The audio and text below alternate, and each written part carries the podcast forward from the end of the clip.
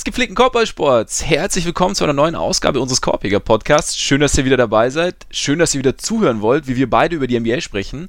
Wir beide, das sind der heute etwas unausgeschlafene und unfrisierte. Ole Freaks. Und ich, Max Marbeiter. Ich weiß nicht, ob ihr euch irgendwann schon mal gefragt habt, solltet ihr schon mal zugehört haben, weshalb ihr eigentlich zuhört ich glaube, spätestens seit letzter Woche wisst ihr, warum ihr zuhört, weil hier sitzt einfach die geballte Kompetenz. Wir haben vorausgesagt, dass Clay Thompsons Shooting Slump irgendwann sein Ende finden wird, dass es irgendwann dieses unfassbare Viertel geben wird. Und was macht Clay? Einen Tag später, glaube ich, 14 Dreier, 52 Punkte, ein Stirnband. Überragend. Ja. Hast du dich gefreut, Ole?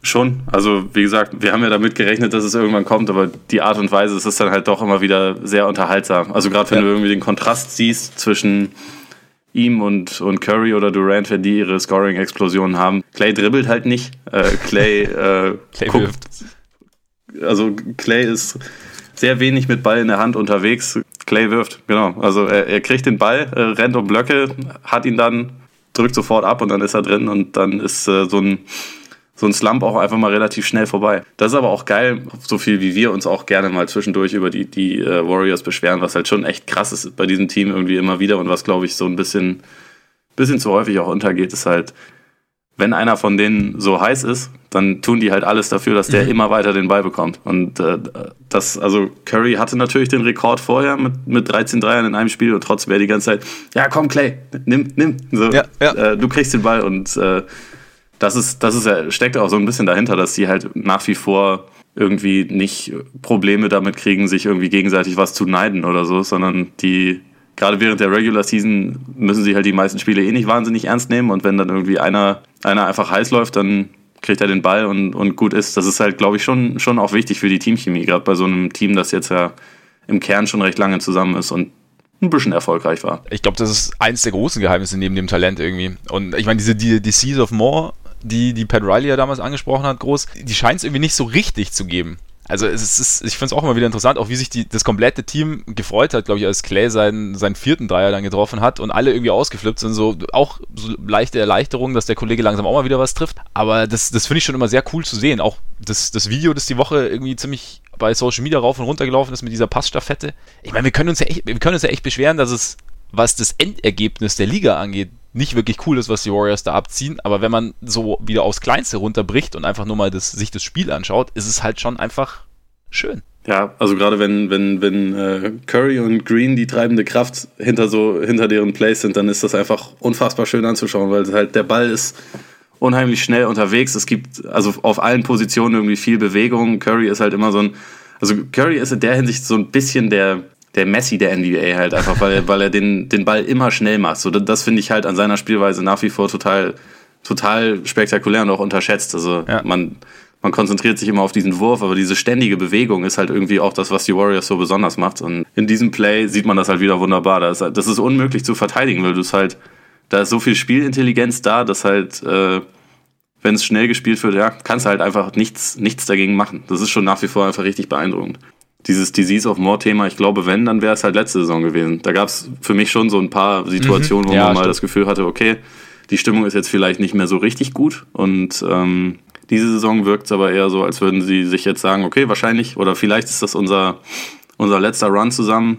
So mit Boogie sowieso letztes Mal, das hat Curry jetzt auch nochmal komplett offen gesagt, ja, nee, der ist nur hier, damit er nächstes Jahr einen guten Vertrag bekommt und mhm. Ring mit uns gewinnt diesen Gedanken, dass sie vielleicht nochmal schlafwandeln während der Regular Season und vielleicht irgendwie das Ganze ein bisschen zu locker nehmen. Ich glaube, die, äh, die Befürchtung aus Warriors Perspektive oder die Hoffnung aus der Perspektive aller anderen Teams muss man eher nicht haben. Also sieht für mich jedenfalls nicht so aus. Es sieht so aus, als würden sie es ernst nehmen und hätten auch irgendwie Bock, den, den ein oder anderen Rekord nochmal zu, zu, zu, brechen, irgendwie, keine Ahnung. Curry und Durant haben beide Bock, noch einen MVP-Award zu gewinnen. Also ich Kommt weiß nicht, ob das möglich ist, weil sie halt einfach beide doch recht gut sind, aber ich meine, so wenn, wenn die Zahlen bei Curry so bleiben, wie sie aktuell sind, äh, was ziemlich krank wäre, weil es halt 50, 50, 90 bei äh, über, ich glaube, 33 Punkten pro ja. Spiel ist, was halt gab es noch nicht. Sollte es eigentlich auch nicht geben, sollte nicht erlaubt sein, aber dann kommst halt schwer daran vorbei, ihn da zumindest irgendwie in die, in die Top 2 oder Top 3 zu setzen.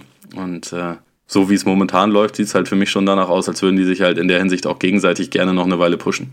Was ich mir jetzt gerade gedacht habe, als du so gesagt hast, okay, letzte Saison war es ein bisschen schwieriger, vielleicht zwischenmenschlich, diese Saison geht es irgendwie ein bisschen besser, ob, ob man sich vielleicht nicht sogar im Sommer zusammengesetzt hat und man vielleicht schon auch so ein bisschen weiß, vielleicht hat Durant auch schon durchklingen lassen, dass er sagt, hey Freunde, okay, das ist jetzt wirklich unsere letzte Saison. Also ist jetzt viel Spekulation natürlich, aber es wäre natürlich auch nochmal wirklich so ein Ding, dass es bewusst ist. Also nicht mal so, okay, wir spüren das jetzt, sondern okay, wir wissen es, dass Durant vielleicht Bock hat, nochmal was anderes zu machen.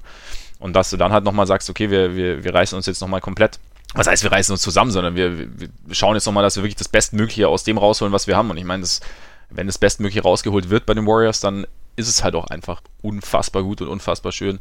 Was ich auch sehr schön fand, war Clays Vergleich mit Jackie Moon, mit seinem Stirnband. Ja, absolut. Kombiniert dann mit, äh, mit seinem Halloween-Outfit. Ist auch, ist, ist der Punkt, weshalb wir Clay so lieben, ne? Ist ein, äh, ein, ein einzigartiger Dude. Ja. Ich glaube, anders kann man das, kann man das schwer ausdrücken. Ja. Einfach, äh, einfach, einfach ein guter. Einfach ein guter, genau. Ich meine, dass, dass, er, dass er aus nach, dieser, nach diesem Vergleich mit Jackie Moon an Halloween im Jackie Moon-Kostüm auftauchen würde, hätte man eigentlich fast vorhersehen können, ne? An sich. Gleichzeitig hätten wir natürlich beim Blick auf die Schedule auch vorhersehen können, dass hätten wir etwas präziser vorhersehen können, wann die, der Shooting-Slump ein Ende finden könnte. Also, dass es jetzt ausgerechnet gegen die Bulls passiert, war jetzt gar nicht so weit hergeholt eigentlich. Was mich auch direkt, wie das, das verstehe ich jetzt nicht. Das bringt mich direkt zu meinem ersten Timeout, 30 Sekunden Timeout. Okay, Sekunde. Das habe ich gar nicht vorbereitet, das tut also, mir sehr leid. Was? Das ist, das ist die Essenz dieses Podcasts. Ja, ich dachte, es geht sowieso um nichts anderes als die Bulls, deswegen Ach so. Ach so, hatte ich die Hoffnung gar nicht. Das falschen Fuß erwischt. 30 Sekunden laufen ab jetzt. Der Punkt ist nämlich, wir machen uns ja immer so ein bisschen über die Bulls lustig. Also die Defense ist halt auch desolat, nur es wird immer, also überall, wo du hörst, ja, die Bulls sind so unfassbar schlecht, so unfassbar schlecht. Der Punkt ist aber, der beste Verteidiger fehlt, der wichtigste Verteidiger fehlt, der wahrscheinlich vielseitigste Offensivspieler fehlt, plus der beste Bankspieler. Und in der jetzigen Konstellation war es klar, dass sie von den Warriors auf die Mütze kriegen. Aber wenn bei den Warriors jetzt natürlich nicht gleiches Niveau, aber wenn Draymond, Iggy plus wahrscheinlich Durant fehlen würden, sehen die auch nicht mehr ganz so gut aus. Auszeit. Alle Mann wieder zurück aufs Feld. Alle Mann wieder zurück aufs Feld, das war's auch schon. Ich habe gesagt, was ich sagen wollte. Sollen wir zu den Lakers kommen? Damit. Ja, ich, ich will dir jetzt nämlich nicht die Illusion nehmen und sagen, dass sie auch gegen einen in Bestform angetretenes Bulls-Team diese Explosion von Clay durchaus möglich gewesen möchte, wäre. Möchte ich damit gar nicht, möchte ich damit gar nicht, wollte ich damit gar nicht aussagen. Ich wollte nur damit aussagen, dass die Bulls nicht ganz so mies wären, wenn diese Verletzungen nicht passiert wären. So wollte ich sagen. Sie wären trotzdem mies, aber sie wären nicht ganz so mies. Na gut. Ist das, ist das, ist das okay? Ich überlege mir das bis zur nächsten Auszeit. Ah, okay, okay. Gut. Lakers. Gab es ein bisschen Stress unter der Woche. Magic Johnson war mit dem Start nicht so 100% einverstanden, hat sich dann Luke Walton, den Coach, geschnappt und gesagt, er findet es total beschissen, dass es kein Offensivsystem gibt und dass die ganze Sache jetzt gefälligst zu laufen hat. Wie findest du? Einerseits ist es, äh, also da, das ist zu dem Zeitpunkt waren sie bei 2,5, glaube ich. Ne? Da, ich finde es vollkommen okay, da ein Gespräch zu führen. Ist, glaube ich, auch vollkommen normal, was ich äh, ich glaube, was eigentlich eher das, das Problem ist und was halt so ein bisschen das, das Lakers-Thema ist, dass es halt sofort durchsickert. Also, dass es halt irgendwie außerhalb der Organisation dann Leute davon wissen, dass, dass darüber berichtet wird und dass vor allem auch dann so Details wie Magic war sehr aggressiv und Magic hat, äh, hat, äh, hat einen sehr scharfen Ton angelegt. Das, das, solche Sachen finde ich halt immer schwierig, weil sie für mich halt irgendwie auch so ein bisschen ein nicht ganz ideales Arbeitsklima in so einer Organisation zeigen. Also gerade gerade für einen Coach, ich meine, das ist halt andererseits auch was, was wir, glaube ich, im Sommer schon wussten, dass es passieren würde, dass äh, früher oder später über Luke Walton als Coach auf jeden Fall geredet wird, weil das halt grundsätzlich bei jedem Team, bei dem LeBron ist, der Coach relativ, ja, was heißt einen unmöglichen, aber doch einen sehr, sehr schwierigen Job hat. Also ich meine, Eric Spolstra wissen die Leute auch äh, auf jeden Fall erst zu schätzen, seitdem LeBron nicht mehr bei den Heat ist. Und früher dachte man, der, also in der ersten Saison wollten wollten auch die Spieler der Heat, sind zu Pat Riley gegangen und haben den gefragt, ob der nicht wieder das Team übernehmen will, weil sie keinen Bock auf Spolstra hatten. So, das ist, das ist halt alles irgendwie nicht neu und daher irgendwie vorhersehbar. Das ist so früh passiert. Ich meine, mein gut, äh, mein Gott, das ist halt nicht ideal, aber so richtig überrascht hat es mich jetzt nicht. Wie waren deine Reaktionen? Ja, also was heißt überrascht? Ich, überrascht hat es mich jetzt auch nicht zwingend. Und trotzdem finde ich die Art und Weise, wie sowas abläuft, finde ich total schwachsinnig. Also zum Beispiel, wenn wir jetzt einfach mal also ich, ich weiß auch nicht, ob man nach, man redet, also ob man nach, nach sieben Spielen schon irgendwie so ein Meeting braucht, in dem man irgendwie erstmal vieles in Frage stellt, also auf die Art und Weise, man kann sich ja zusammensetzen, ist okay. Aber wenn wir sagen, Offensivsystem, ja, er sieht kein Offensivsystem, mag sein, aber er hat seinem Coach nun mal, vielleicht auch in Absprache, weiß nicht, ich weiß nicht, wie es genau abläuft, aber er hat ihm ein Team an die Hand gegeben, bei dem jeder sagt, keine Ahnung, wie das funktionieren soll. Und, und ich glaube, das, das ist halt so, äh, Luke Walton darf sich nicht hinsetzen und Magic Johnson aggressiv äh, anschreien dafür, dass er ihm keinen Backup-Big Man zum Beispiel geholt hat oder dass, äh, dass es kaum Schützen im Team gibt, dass Richtig. KCP 12 Millionen im Jahr verdient und nicht mehr Basketball spielen kann. So, das ja. ist ja, das also der, der, der Job, den Magic und, und Pelinka gemacht haben, ist ja jetzt auch nicht unbedingt so, dass man sagen kann, dass da lief alles ideal. Eben, und sich dann, und sich dann hinzustellen und den Coach, der ja sowieso schon im Sommer von allen möglichen Leuten indirekt in Frage gestellt wurde, indem man eben gesagt hat, wie du ja auch schon gesagt hast, dass es halt wahrscheinlich schwierig werden könnte, so mit LeBron und junger Coach und, und Coaches und LeBron generell. Und dann nach sieben Spielen irgendwie so, so, so, ein, so ein Meeting einberuft und dann irgendwie da noch die Details nach außen sickern, das ist einfach in meinen Augen komplett schwachsinnig. Und dann ja, frage ich mich, also was ist die Intention dahinter und warum muss man sich immer, das ist für mich total kontraproduktiv. Also klar, sie haben jetzt gegen die Blazers gewonnen, aber du, du, du schaffst dir eine Baustelle oder du, du, du vergrößerst eine Baustelle, die absolut nicht nötig gewesen wäre. Also die Baustelle Luke Walton gibt es ja irgendwie eh schon in der, in der öffentlichen Konversation, aber dann machst du das noch viel, viel problematischer, ohne, ohne Druck eigentlich. Klar, hätten sich alle, hätten alle gern gehabt, dass der Start besser funktioniert, aber dass es da am Anfang Probleme geben dürfte, zumal ja dann auch noch die Sperren dazu kamen von, von Ingram und, und Rondo, also vor allem auch von Ingram, das darf man ja auch nicht vergessen und da musst du alles nochmal durcheinander werfen und also sorry, ich finde, klar, der Start war nicht gut, aber da irgendwie so ein Riesending draus zu machen, so früh in der Saison, auch unter den Voraussetzungen, nochmal, ich finde, das Team ist halt für den heutigen Basketball sehr, sehr schwer zusammenzustellen und ich, find, ich, ich frage mich, ich frag mich halt auch, was irgendwie die Erwartungen dahinter sind. Also Eben. natürlich so die Lakers, wir sind die Lakers, wir müssen unbedingt Meister werden und wenn wir nicht, äh, wenn wir nicht alles weg, äh, wegplanieren, dann gibt's Probleme. Natürlich ist das das Selbstverständnis, aber wenn man jetzt irgendwie so auf den Kader guckt und darauf, wie das, wie das Team bisher gespielt hat, also sogar in diesen sieben Spielen, ähm, Sie waren in jedem Spiel drin. Also es war nicht so, dass sie, sie wurden noch keinmal richtig rausgeballert. So das einzige richtig deutliche Spiel, was die Lakers bisher hatten, war ein deutlicher Sieg gegen die Suns, der halt nicht zählt, weil es die Suns sind. Aber sie waren in jedem Spiel drin. Das ist erstmal relativ positiv. Dann, wenn man sich die Offense anguckt, ähm, aus den Möglichkeiten, die da sind, wurde, glaube ich, nicht das Maximum bisher rausgeholt, aber es wurde auch nicht ganz wenig rausgeholt. Also die Offense ist ja durchaus, ich glaube, Platz 11 sind sie momentan beim Offensivrating und was halt sehr sinnvoll ist äh, angesichts des Kaders, ist, dass sie halt so schnell spielen, wie sie es jetzt tun, weil dadurch im Idealfall kannst du halt, wenn wenn du sogar nach, äh, nach Treffern des Gegners halt sofort den, das Spiel schnell machst und versucht halt in, versuchst in Fastbreak zu gehen, dann idealerweise kommst du schnell zum Korb und musst dann halt nicht, äh, bist nicht darauf angewiesen, irgendwie im Setplay dir irgendwelche Dreier zu erarbeiten für Leute, die dann keine Dreier treffen können. So, also auf die Art und Weise kaschierst du gewisse ja. Lücken, die dieser Kader einfach hat. Ja. Und das ist ja schon etwas, was, was von Walton kommt. Im Setplay haben sie. Ja. ja, genau. Und, und irgendwie auch eine Mentalität. Und das finde genau. ich eigentlich positiv. Also, das ist ja auch ein absolut äh, einer der prägenden Gründe dafür, warum es offensiv bisher gut läuft. Im Setplay, wenn man sich mal so ein bisschen anguckt, was LeBron gerade so die letzten sechs, sieben Jahre gespielt hat. Ich weiß nicht, wie leicht es da ist, ein richtiges System zu installieren. Also natürlich mhm. kannst du, kannst du gewiss, also Offball zum Beispiel einiges, einiges einplanen und laufen lassen, aber LeBron ist auch deshalb ein Basketball-Genie, weil er halt nicht unbedingt immer Plays braucht, sondern weil er halt sehr häufig aus Plays auch aussteigt, um dann irgendwie sagt, hier komm, lass Pick and Roll laufen und halt die Sachen dann einfach selber diktiert. Das ist nicht, also das ist einerseits eine Stärke und andererseits auch eine Schwäche, glaube ich, des Teams, weil halt die Offense ist letztendlich LeBron. Deswegen sind mhm. seine Teams auch fast immer ziemlich schlecht, wenn, wenn er nicht spielt.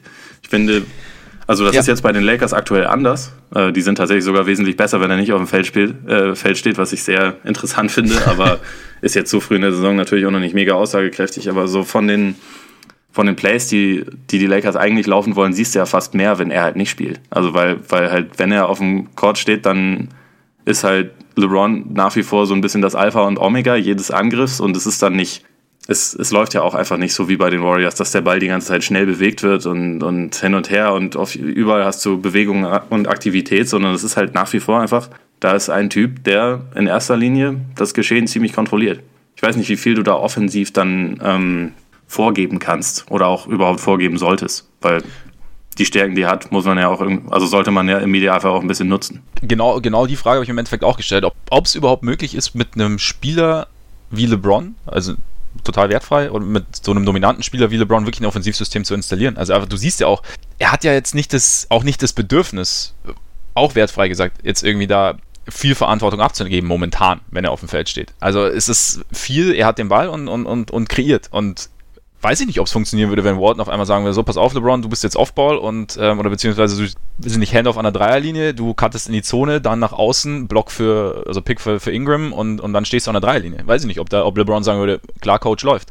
Da, da, da frage ich mich schon, ob es gehen kann. Andererseits, wo man vielleicht Magic irgendwie einen Punkt geben kann, ist was, was so abseits des Balles passiert, wenn LeBron den Ball hat.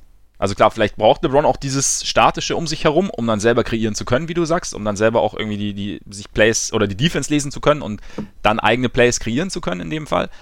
Aber teilweise steht sich's halt schon auch ein bisschen auf den Füßen, merkst du. Es liegt dann natürlich auch ja, wieder an den Spielertypen. Also wenn du dann irgendwie, weiß ich, in Portland gab es jetzt auch irgendwie Szenen, wo dann Javel dann unten im, im Low Post ein bisschen aufgerückt ist, Richtung Dreilinie stand aber Ingram und, und ich weiß nicht, Lonzo stand dann auch, also es war alles sehr, sehr eng und es war so im Prinzip Seite freimachen für LeBron, aber irgendwie gab es dann auch, es gab keinen Ausstieg aus dem Play, wenn jetzt LeBron, wenn jetzt LeBron nicht zum Korb gekommen wäre.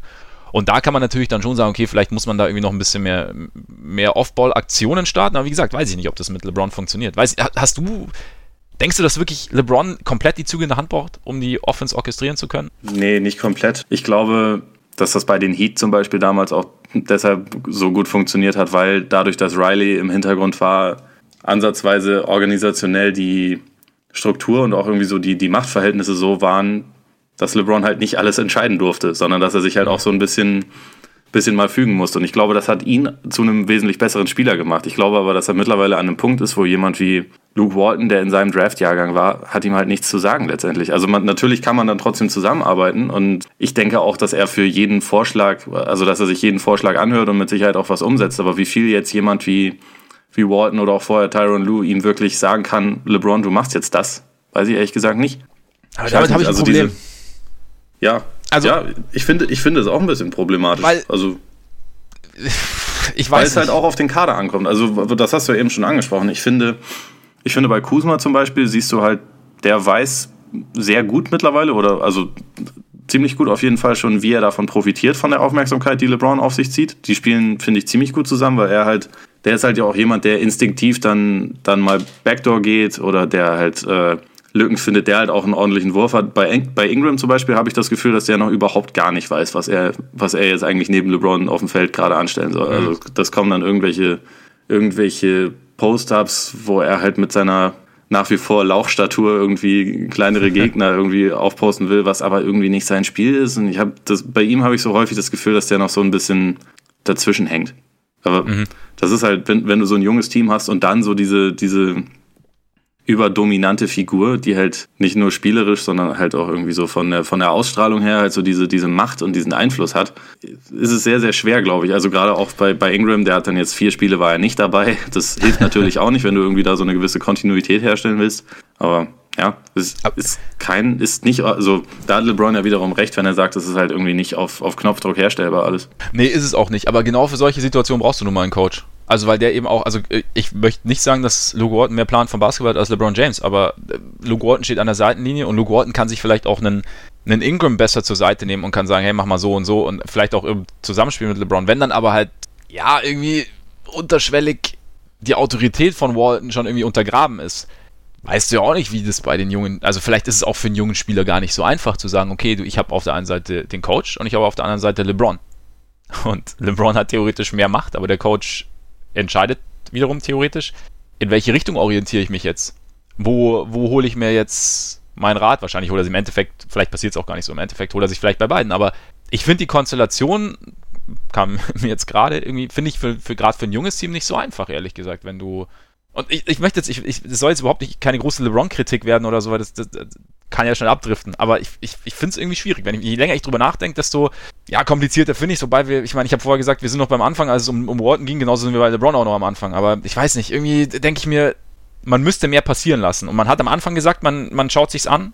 Und jetzt ist man irgendwie schon so in so einem, nicht in einem Panikmodus, aber jetzt hat man schon so den ersten, die erste DEFCON-Stufe erhöht, irgendwie so ein bisschen. Ja, absolut. Also ich, ich, ich finde es auch schwierig. Das ist halt so ein, so ein Punkt, wo ich es auch schon seit Jahren irgendwie total spannend finden würde oder spannend gefunden hätte, weil mittlerweile wird es nicht mehr passieren, wenn er halt mal für einen Popovic gespielt hätte. Ja. Ähm, weil der halt irgendwie so eine Autorität hat, weil also ich finde, was man absolut kritisieren kann, auch wenn es früh in der Saison ist und äh, auch wenn LeBron sich diesen Status natürlich irgendwie erarbeitet hat, er spielt halt gar keine Defense mehr. Er hat mhm. auch keinen Bock und er, da ist null Einsatz in der Defense, kein Interesse, sondern er steht da dann häufig einfach so ein bisschen rum. Offensiv steht er, wenn er den Ball abgegeben hat, auch häufig irgendwie so knapp hinter der Mittellinie, nicht am Play beteiligt, aber irgendwie halt in der Nähe.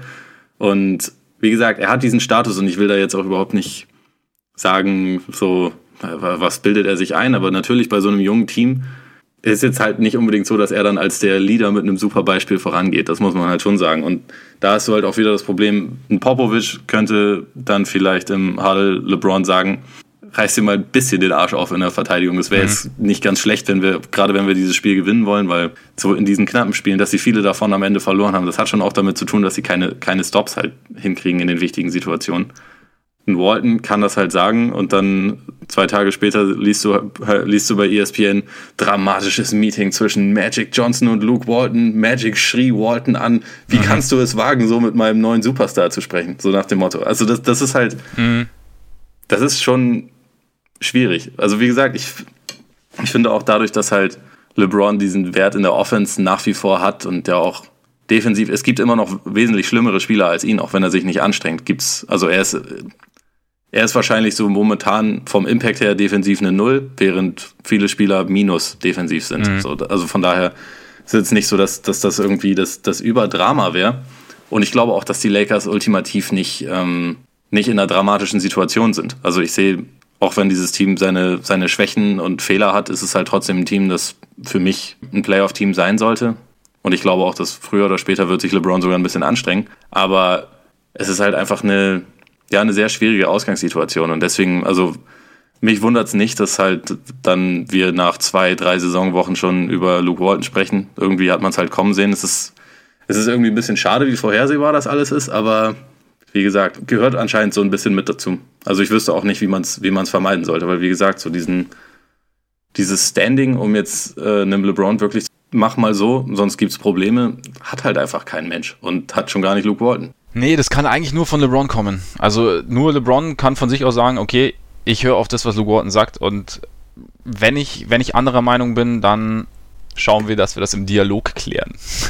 kann eigentlich nur so gehen. Also selbst, selbst Magic kann ja nicht sagen, LeBron, hör Luke Walton zu. Also kann er schon sagen. Ich glaube trotzdem, dass es dann irgendwie nicht funktionieren würde. Aber das ist halt der, das ist halt dann wiederum der große Unterschied, nur ganz kurz noch wegen, also weil ich das wegen Miami gesagt hatte. Pat mhm. Riley halt damals, hat damals gesagt, Spolstra ist unser Coach, hört auf ihn, er macht das. Ich stehe zu 100% ja. hinter ihm. Ja. Das wäre halt was, das wäre ganz cool gewesen, wenn die Lakers das auch zumindest über drei Saisonwochen hinbekommen hätten und nicht schon nach, nach äh, sieben Spielen das durchsickert, dass, dass äh, Walton in irgendwelchen Meetings zusammengestaucht wird und dass ja. halt der also Druck erhöht wurde. Ich meine, was, ja. was soll denn der Scheiß, der Druck erhöht? Der Druck ist eh hoch genug. Äh, ja. Lass den vielleicht, also im Idealfall, um mit Druck umzugehen, brauchst du halt vielleicht noch jemanden, der dir den Rücken stärkt. Und wenn das nur Genie Bass tut, aber Magic jetzt schon irgendwie da mit, ähm, mit, mit solchen Dingern anfängt und die vor allem durchsickern, wie gesagt, das ist mein größtes Problem damit, dann äh, ist das kein gutes Zeichen. Ich bin bei dir, dass es das größte Problem ist, dass es durchsickert, aber ich bleibe auch weiterhin dabei, dass das Meeting an sich in der Art und Weise, wie es abgelaufen ist, auch schon ein Problem ist, weil selbst wenn es nicht durchgesickert wäre, wäre Walton und wenn es auch nur persönlich wäre für ihn, schon geschwächt gewesen und geht mit einer anderen, ja, glaube ich, geht anders an seine Arbeit, als wenn er wüsste, er hat irgendwie freie Hand. In meinen Augen ist es, ist es kontraproduktiv und man müsste vielleicht auch, egal wie viel Erfolge man hatte, egal wie viel man von diesem Sport versteht, sich auch zurückhalten, weil sonst brauche ich keinen Coach. Ganz einfach. Also dann, dann kann ich es auch lassen. Dann kann Scotty Pippen hat ja auch bei, ich glaube bei The Jump war es, hat er auch gesagt, er glaubt, dass äh, Magic gern LeBron nochmal trainieren würde. Weiß ich jetzt nicht, ob das stimmt. Vosch saß daneben, hat gesagt, er hätte noch keine Informationen dazu. Aber ja, ich glaube, bei The Athletic war auch zu lesen, dass Magic da auf Coaching keine Lust hat. Der, hat, der ist ja, ja mal kläglich damit gescheitert vor ja, 30 Jahren. Ja, genau. Nee, das, das glaube ich jetzt auch nicht. Aber ja, wenn, wozu habe ich den Coach, wenn ich den Coach nicht zumindest halbwegs machen lasse? Und wenn ich nicht zumindest sage, okay, der, ja, Luke, Luke Walton ist jung, aber Luke Walton war auch schon Teil eines der besten Teams der Liga-Geschichte als Coach ich weiß nicht, wie gut er als Coach ist. Man kann es jetzt irgendwie schwer einschätzen, weil die Warriors waren zu gut, die Lakers waren irgendwie eine Zeit lang zu schlecht, finde ich. Als dass man da wirklich was valide sagen könnte. Und jetzt hast du halt jetzt zum ersten aber selbst jetzt, also ich meine, wenn er damit wirklich eine, eine fließende Offense hinkriegt im Laufe der Saison, dann ist er ein Genie. ja, das könnte man so sagen. Ja, und wie gesagt, ich finde auch ein Punkt ist einfach, es, es liegt auch an Magic und, und Pelinka, die halt das Team so zusammengestellt haben. Also sicherlich auch im Austausch mit Walton, aber es ist halt auch ein Faktor, der ihm die Arbeit nicht zwingend erleichtert. Was da ja, so. was ich auf jeden Fall noch, äh, nur wegen ähm, Walton, also falls da was passieren sollte, ich weiß nicht, ob du das gesehen hast von äh, Chris Broussard, den man jetzt auch absolut nicht immer ernst nehmen soll, aber das von ihm dann direkt kam, sollten die Lakers sich entscheiden von, äh, von Walton, äh, also sich von Walton zu trennen, keep an eye out for Jason Kidd and Mark Jackson. Das fände ich halt so geil. Also, also einfach aus, aus Comedy-Gründen. So, die Lakers ja. sind sowieso schon der größte Zirkus der Liga, ja. das war von vornherein klar und das ist auch einfach so. Also, es gibt quasi jeden Tag irgendwie eine neue Story aus LA, mit der man sich irgendwie be äh, befassen muss. Wenn du da jetzt halt noch Kid oder, also vor allem so diesen pseudo-autoritären Mark Jackson da reinpackst, ich fände es so geil. Ich würde es so gern sehen. Also das, das äh, natürlich wird, also das wird, glaube ich, auf keinen Fall passieren, aber es, es wäre großartig. Von daher so ein kleines bisschen äh, drücke ich also allen die Daumen, dass das passieren wird. Mehr, mehr Charaktere, mehr Dickköpfe, das ist auf jeden Fall gut. Kommen wir nach Minnesota. Geile also Trikots, wollen wir vielleicht noch ganz kurz sagen, ähm, Tyson Chandler. Ähm, oh, Tyson Chandler, richtig, richtig, den, den wollen wir nicht vergessen. Den die Lakers sich jetzt holen, weil, weil sie bisher äh, komplett abhängig von McGee sind. Also um das nur mal ganz kurz zu sagen, wenn McGee auf dem, auf dem Feld steht, 102er Defensivrating, das ist ein ziemlicher Topwert. Mhm. Ohne ihn fast 115, das ist eine Katastrophe. Äh, wenn er nicht auf dem Feld steht, so die Gegner treffen 75% ihrer Würfe in Korbnähe, was echt beeindruckend ist, also muss, muss man schon sagen. Und äh, der kleine Haken dahinter, nicht nur, dass es bisher keinen Backup gab. McGee hat, ich habe das, ich habe mir das vorhin mal kurz rausgesucht. Der hat 2011, 12 in der Saison hat er 25,2 äh, Minuten im Schnitt gespielt. Seitdem ging es Jahr, äh, Jahr für Jahr runter auf ähm, 18,1, 15,8, 11,11, 10,9, 9,6. Letzte Saison 9,5 Minuten im Schnitt für die Warriors gespielt. Aktuell 27,1 Minuten pro Spiel. Ähm, man sieht, also auch wenn er das bisher überragend, überragend macht, da kann man, da kann man echt nicht sagen. Ja. Äh, er führt die Liga momentan bei den Blocks an, ist offensiv echt im Pick and Roll bisher saustark, also drückt halt irgendwie alles rein, 64 Prozent aus dem Feld, richtig gut, also mehr als sie sich von ihm erhoffen konnten, nur kann es halt auch die Uhr danach stellen, dass er in zwei, drei Wochen platt ist und das halt dann, dann hätten die Lakers quasi gar nichts gehabt. Jetzt werden sie Tyson Chandler holen, der natürlich nicht mehr der Tyson Chandler ist, der vor, vor dieser Zeit, als McGee noch viele Minuten zuletzt gespielt hatte, ja. äh, der da noch war, aber zumindest nochmal ein, ein aktiver Körper ist, der weiß, was er zu tun hat, um es äh, relativ neutral vor auszudrücken. Vor allem defensiv, ja. Ja. Was hältst du von der Verpflichtung? Ich sehe es genauso. Also es war ja immer das große Thema bei den Lakers, dass einfach hinter McGee sehr, sehr dünn wird und dass eben auch McGee eigentlich nie so wirklich so intensiv gespielt hat, oder vor allem die letzten Jahre nicht so intensiv gespielt hat. Und von daher war die Frage, okay, wenn, du brauchst irgendwann über kurz oder lang Center und ich finde, da ist Tyson Chandler eigentlich schon eine relativ gute Besetzung, auch, ja, auch in dem Wissen, dass er jetzt eben nicht mehr, nicht mehr ganz, ganz der Alte ist, aber, beziehungsweise er ist jetzt der Alte. ähm, Riesenwitz. Top-Scherz. Ja, ne, war super. Egal. Äh, er, zumindest, ich habe es ja gerade auch schon kurz gesagt, die, die, die defensive Grundeinstellung ist auf jeden Fall, oder er weiß, was er defensiv zu tun hat und kann dann vielleicht auch die ganze Geschichte besser orchestrieren. Auch wenn die letzten Eindrücke von ihm in Phoenix wirklich verheerend waren, ja. aber man weiß es natürlich nicht so recht, weil es halt Phoenix ist. Ähm. Richtig, genau. Also da muss man halt sehen. Aber so, ich finde ich es richtig. Ich meine, was, ja, momentan ist jetzt auch nicht viel anderes auf dem Markt. Also vielleicht Robin Lopez kommt vielleicht irgendwann noch auf den Markt, wer weiß. Aber. Willst du einen Timeout? Nein, das war, ich meine, das war jetzt okay. Lakers bezogen. Das war jetzt rein. Na gut. Aber, ich, ich frage nur. Nee, nee, nee, ich, ich melde mich dann schon. nee, aber also momentan ist ja jetzt nicht viel, nicht viel möglich und da ist sowas, ja, du hast, der, gib ihm 10 Minuten und dann hast du, kannst du bei McGee vielleicht noch mal ein paar Minuten runtergehen und dann hat sich ich das im Endeffekt schon gelohnt.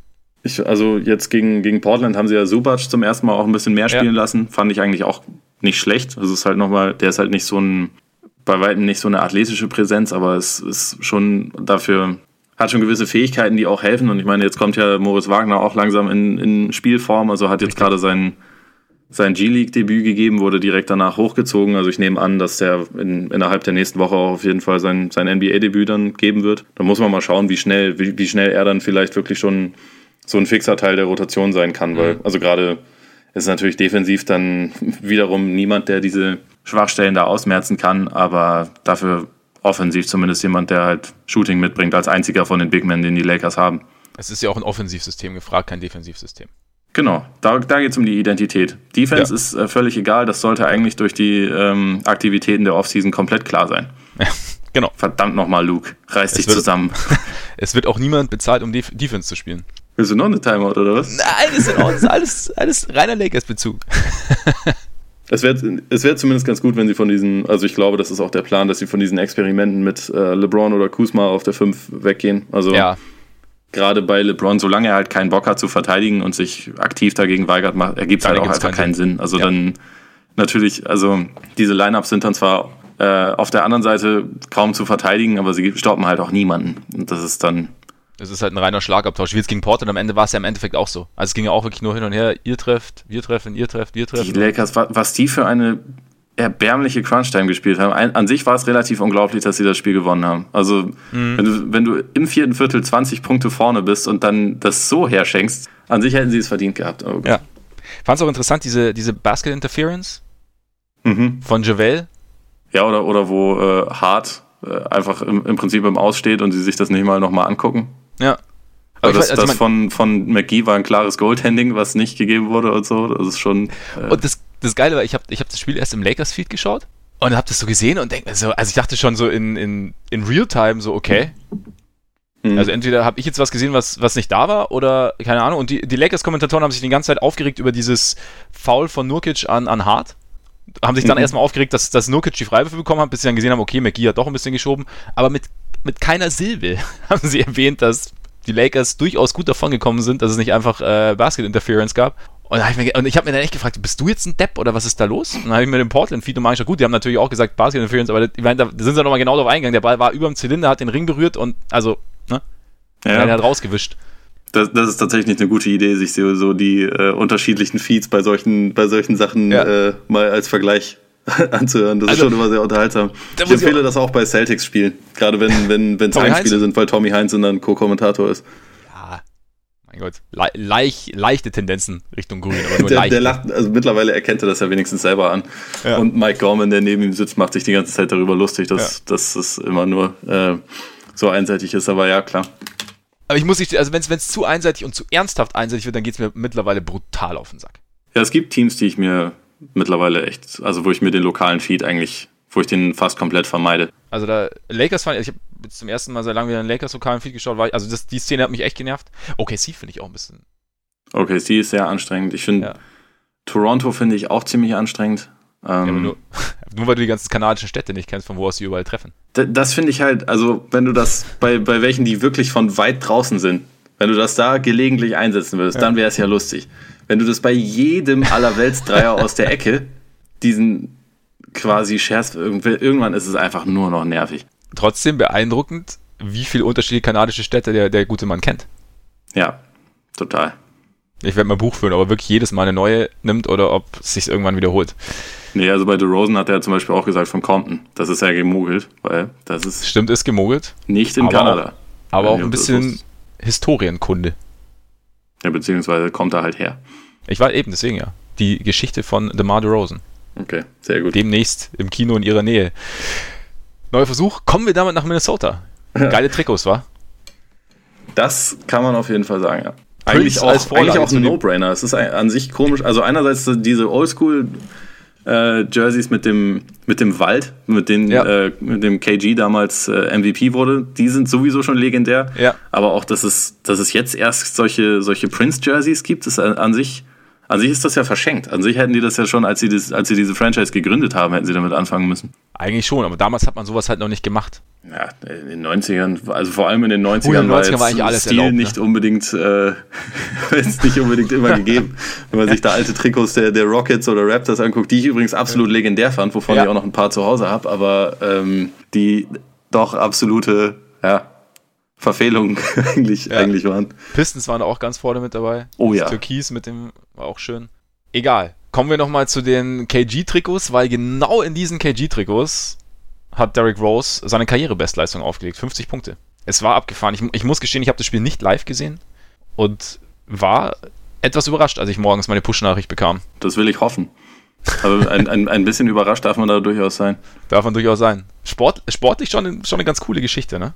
Ja, also wenn, wenn, wenn man das irgendwie losgelöst von allem anderen ja. betrachtet, ist es schon auf jeden Fall eine inspirierende Geschichte, was der über die letzten Jahre, eigentlich seit seiner MVP-Saison, so für ein, für ein Pech hatte, was er auch, also ich meine, auch was er meiner Meinung nach selber häufig versäumt hat, irgendwie sein Spiel ein bisschen anzupassen. Dafür habe ich ihn ja mhm. auch in der Vergangenheit häufiger kritisiert. Trotzdem, ja. also, dass da dann auf einmal so ein Spiel kommt, kann man wirklich nur gratulieren. Und wie gesagt, so rein, rein sportlich hat mich das auch, hat mich das auch echt gefreut, weil es halt irgendwie was Inspirierendes hat, wenn sich jemand halt so, so zurückkämpft so, mhm. so durchbeißt durch echt relativ viele widrige Umstände. Und ich meine, das siehst du ja dann auch, dass halt irgendwie die komplette Liga, alle möglichen Leute, die mit ihm oder gegen ihn gespielt haben, sich, sich halt total darüber gefreut haben und das, das äh, anerkannt haben. So, das, äh, das zeigt schon, dass das halt irgendwie was Besonderes ist.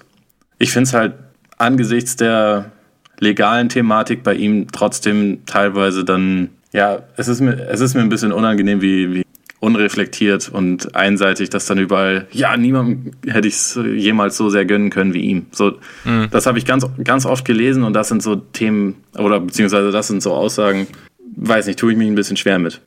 Nur, nur kurz zur Einordnung, falls jetzt jemand gar keine Ahnung hat, wovon ich rede. So, es gibt diese Anklage wegen Gangrape gegen ihn. Gegen die, ich glaube, das ist jetzt sogar am 16. oder 17. November wird die äh, wird das Verfahren neu aufgenommen, weil, weil Berufungsverfahren, ja. Ja, genau. Also er wurde im ersten Schritt wurden er und seine Freunde als also sie wurden nicht freigesprochen, sondern als not liable. Also quasi, also sie, sie wurden nicht, sie waren nicht belangbar sozusagen.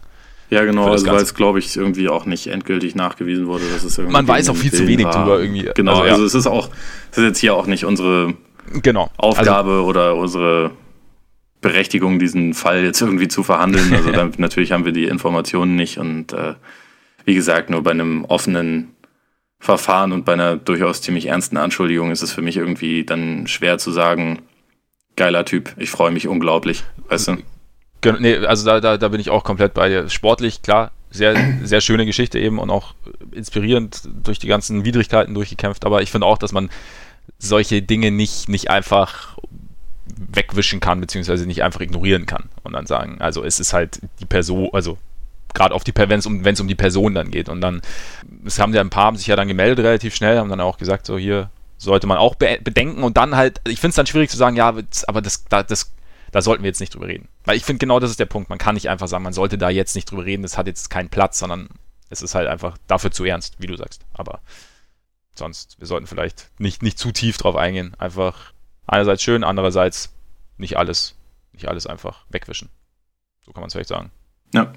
Interessant war an dem Spiel aber auch, dass äh, ein Teamkollege nicht dabei war. Ne? Es, es wirkte nämlich, also wenn man, wenn man so mal wieder aufs Spielerische geht, wie, die, wenn jetzt niemand wüsste, was in Minnesota so abgeht, hätte man annehmen können, diese zwölf Kollegen sind ein Herz und eine Seele und jeder liebt sich und es läuft total gut, ne? Ja, sie, sie haben ihn schon sehr in, in die Arme geschlossen und gerade gerade Towns hast du mehr Freude angesehen als bisher wahrscheinlich in jedem Spiel dieser Saison äh, ja. über irgendwelche eigenen Aktionen. Es war schon war schon auffällig. Es ist halt irgendwie eine, eine, eine, komische Situation, dass ausgerechnet bei diesem Team, was so viel irgendwie mit, mit sich selbst beschäftigt ist und so viel mit diesem eigenen Krisenthema mit Jimmy Butler, dass ausgerechnet da diese, diese Story herkommt. Das ist halt auch irgendwie mhm. wichtig, weil man so zumindest mal ein oder zwei Tage lang ein anderes Thema hatte, außer Mann, bei den Wolves ist aber, da, da ist die Kacke am Dampfen, sondern, sondern ja. einmal zwischendurch irgendwie sagen, geile Geschichte und das aus Minnesota. Wer hätte das ja. noch jemals vorher, vorhersehen können, dass da irgendwas Positives auch noch passieren kann? Das, das, das war auf jeden Fall auffällig. Wer weiß, aber äh, ob, da, ob das jetzt genau so hätte auch passieren können, wenn, wenn Butler auf dem Court gestanden hätte, wahrscheinlich nicht. Nochmal ganz kurz, weil er jetzt ja gesagt hat, dass eigentlich egal ist, was die Ärzte entscheiden. Ich, ich kenne meinen Körper und, wenn, und ich entscheide, ob ich irgendwie Back-to-Back -back spiele oder nicht. So langsam geht mir der Kerl richtig auf die Nerven. So, vor allem, wenn er dann irgendwie, dann, dann gibt er das nächste Interview, ich glaube, mit Chris, Chris Haynes von, von Yahoo, wo er dann irgendwie sagt, ja, ich liebe meine Teammates, so, mir egal, was die Leute sagen, ich, ich reiß mir den Arsch aus, so, halt doch einfach mal für den Moment inne und überlege mal, äh, vielleicht mal nichts zu sagen, weil es deiner Situation momentan vielleicht nicht unbedingt. Es, es tut ja seinem Status nicht gut, wenn er halt alle paar Tage weiter rumbabbelt. Ich meine, das, das inspiriert ja jetzt auch nicht unbedingt die nächsten Teams dann mit irgendwelchen super Angeboten für ihn zu kommen. So, ich, ich würde mir von Butler echt mittlerweile wünschen, dass er einfach mal vielleicht ein paar Tage sich auf seinen Job konzentriert und ansonsten nicht, nicht jeden Tag ein neues Interview gibt, in dem er irgendeinen Mist erzählt.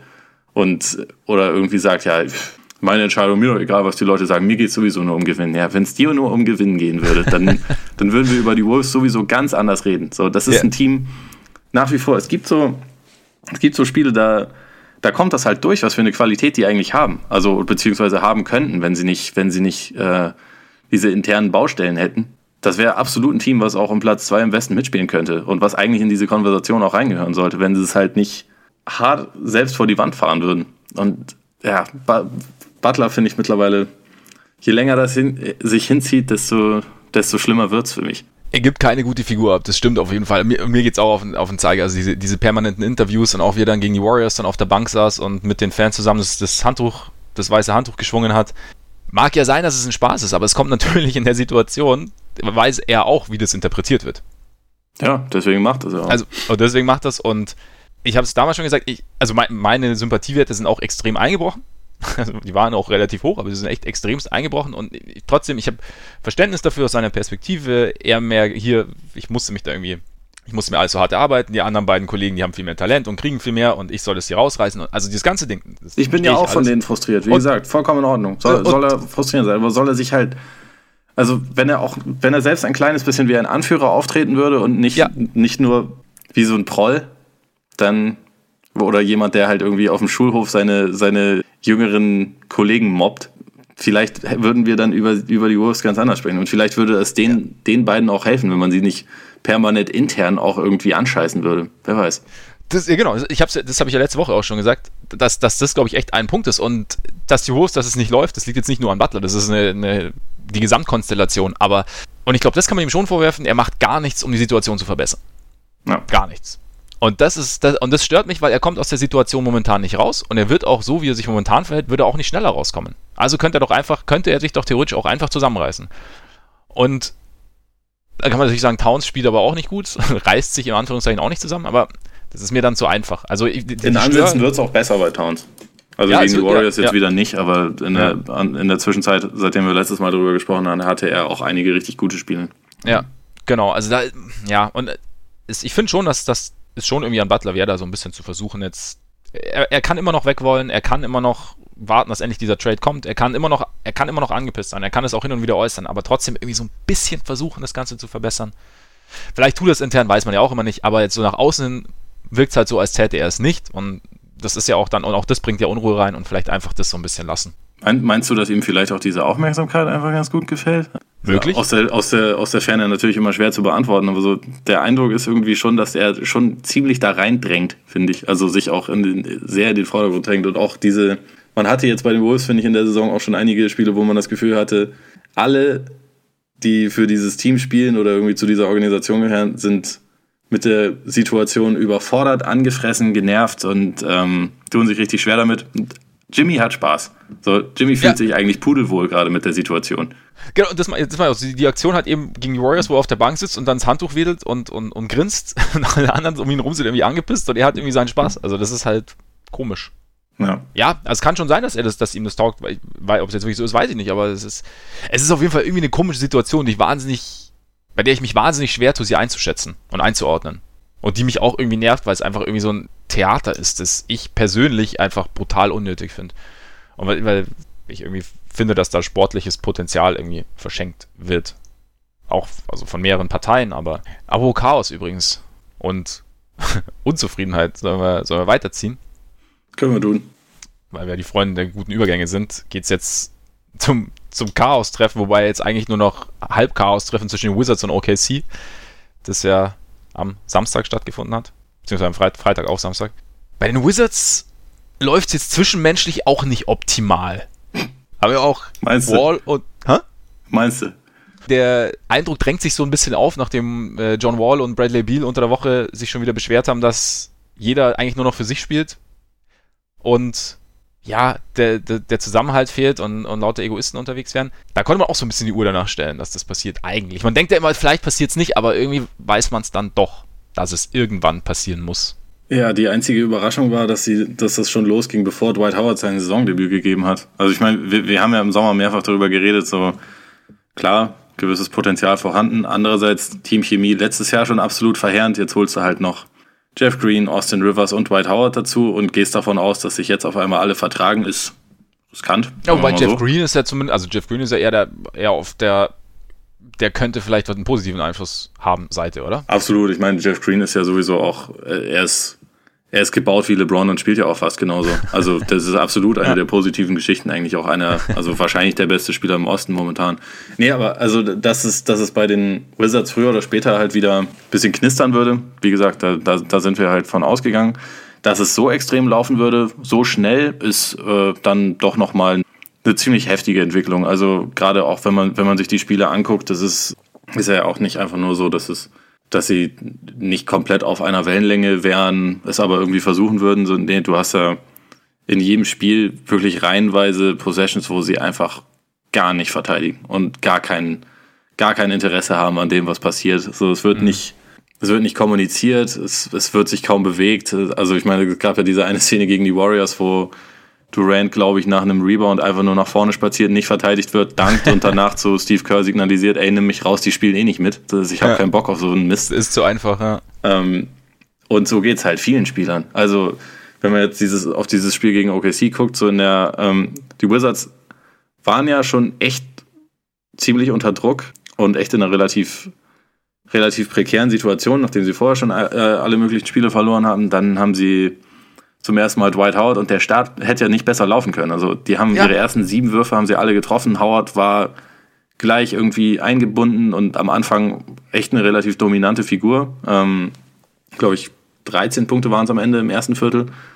Wirklich einen guten Eindruck gemacht. Und das erste Viertel, gut, ich meine, am Anfang haben sie sich ein bisschen sogar abgesetzt. Am Ende lagen sie dann trotzdem schon wieder hinten, weil sie halt ja. auch nicht verteidigt haben. Und dann sind halt sofort die Räder abgefallen. Also danach in, im kompletten Spiel über hast du keinen Aufbäumen, kein gar nichts gesehen. OKC konnte das so extrem einfach und einfach nur mit Geleitschutz äh, dieses Spiel dominieren. Da, da denkst halt schon, man hat damit gerechnet, dass es problematisch sein wird, aber was ist das denn? Also ich habe ich hab jetzt mittlerweile alle Teams zumindest so äh, ein, zwei Mal die Saison geguckt und die Wizards sind das schlechteste Defensivteam, was ich bisher gesehen habe. Und das finde ich halt schon echt krass. Also weil es gibt Teams, die in, auf die defensiv einfach sehr, sehr wenig Qualität haben. Individuell hätte Washington an, an sich ordentliche Qualität defensiv, ja. aber sie machen, also sie strengen sich halt einfach nicht an, spielen nicht zusammen und das ist, das ist einfach absolut erbärmlich, was sie da abliefern. Und dann, mhm. dann. Die Zone ist komplett offen, ne? Also du kannst wirklich so. Kannst durchspazieren. Ja. Also links, links und rechts stehen sie und dann komm, schön rein. Und John Wall, äh, der, glaube vor zwei, drei Jahren mal gesagt hat, so, dass er und Beal der beste Backcourt der Liga sind, weil im Gegensatz zu den Warriors äh, sie ja auch verteidigen, äh, also dass sie ja Two-Way-Player sind. John Wall hat, also wenn er mal verteidigt, tut er das in den Playoffs, aber selbst das auch nicht immer. Mhm. Wie, wie, häufig der einfach mit, sogar mit den Händen auf den Knien in der Defense einfach nur steht und abwartet und äh, seine Leute aus den, aus, den, ähm, aus den Augen verliert. Über den könntest du mittlerweile wahrscheinlich ähnlich geile Tapes machen wie über James Harden in seiner besten Zeit, weil das ist halt einfach, die Aufmerksamkeit ist einfach weg. Und das ist schon echt richtig, richtig heftig schlecht, wenn man sich das so anguckt. Vor allem, ich, ich, ich weiß auch nicht, wie die, wie die Wizards das fixen sollen. Ja, da tue ich mich auch schwer, vor allem weil es jetzt in dem Spiel auch so extrem war, wie du sagst. Ich meine, es ging ja gut los und vor allem haben sie am Anfang als Team gespielt. Also es waren für die ersten elf Field Goals gab es elf Assists. Und du hast sogar vorne gedacht, es, es wurde auf einen Mann gesucht, es wurde der, also selbst wenn jemand einen guten Wurf hatte, hat er noch den besser positionsierten Mitspieler gefunden, also gesucht und gefunden. Also ich glaube, ich hatte, ich hatte den Eindruck, der Bruch kam so ein bisschen, als die Starter raus sind und John Wall ist dann mit der Bank irgendwie auf dem Feld geblieben. Dann haben sich die, die, die Thunder so ein bisschen abgesetzt und ja, irgendwie scheinen sie mit Gegenwind überhaupt nicht klarzukommen. Also dann auf einmal hängen dann die Köpfe, auf einmal ist die Defense noch schlechter, auf, auf einmal ist unfassbar viel Frust. Transition D spielen sie ja eh nicht man schaut sich irgendwie böse an oder man schaut generell genervt. Das ist irgendwie komisch. Aber glaubst du, oder, oder ich meine, Wall, Beal ist ja schon länger schwierig. Also es war ja auch immer so ein bisschen, oder war doch immer so ein bisschen auch diese Night-Story, ja. also wer wie viel Geld kriegt. Und könntest du dir vorstellen, dass es, dass einfach diese, dieses Knistern zwischen den beiden oder diese Problematik zwischen den beiden einfach so ein bisschen die Basis ist für die Schwierigkeiten, die sie haben. Also dass da einfach irgendwie, ja, sich das über Jahre so langsam aufgebaut hat und jetzt einfach irgendwie nicht mehr richtig zu kitten ist. Ja, also ich glaube, das ist auf jeden Fall eins der Themen und dann aber auch, Also einerseits sind, sind sie untereinander, wirkt es auf jeden Fall so, als wären sie nicht ganz grün. Und andererseits ist es aber auch so, dass sie innerhalb des Teams sich sehen und dann alle anderen. Und alle anderen so ein bisschen wie die, ähm, wie ihre Zuarbeiter behandeln, glaube ich. Mhm. Also mhm. gerade wenn du jetzt Otto Porter zum Beispiel anguckst, der ja auch, das ist der dritte Max-Player im Bunde, vergisst man ja ganz gerne, aber das ist halt der ist ja auch ein. Ähm, Den sehen sie aber auch nicht als würdig an, oder? So ein bisschen. Genau, überhaupt nicht. Und der wird, der wird auch nicht entsprechend behandelt. Und also das war halt auch schon nach, ich glaube, vier Spielen oder so war das halt, äh, wurde er schon so ein bisschen als Sündenbock auserkoren, weil sogar Scott Brooks irgendwie gesagt hat, ja, der muss mehr werfen. Dann irgendwelche, äh, also auch Wall gefragt wurde, warum, warum denn Porter so wenig Würfe bekommt und so, ja, darüber können wir jetzt hier nicht reden, ne, bla bla bla. Und ähm, das ist halt jemand, den sie da relativ, also der, der wird immer so ein bisschen wie der wie der Stiefbruder behandelt, der, der gefälligst seinen Job erledigen soll und, und ruhig sein soll. Das ist so in, aber trotzdem in der Hierarchie irgendwie der Erste, den man kritisieren darf, weil auch, auch Brooks traut sich ja nicht Beal oder Wall zu kritisieren.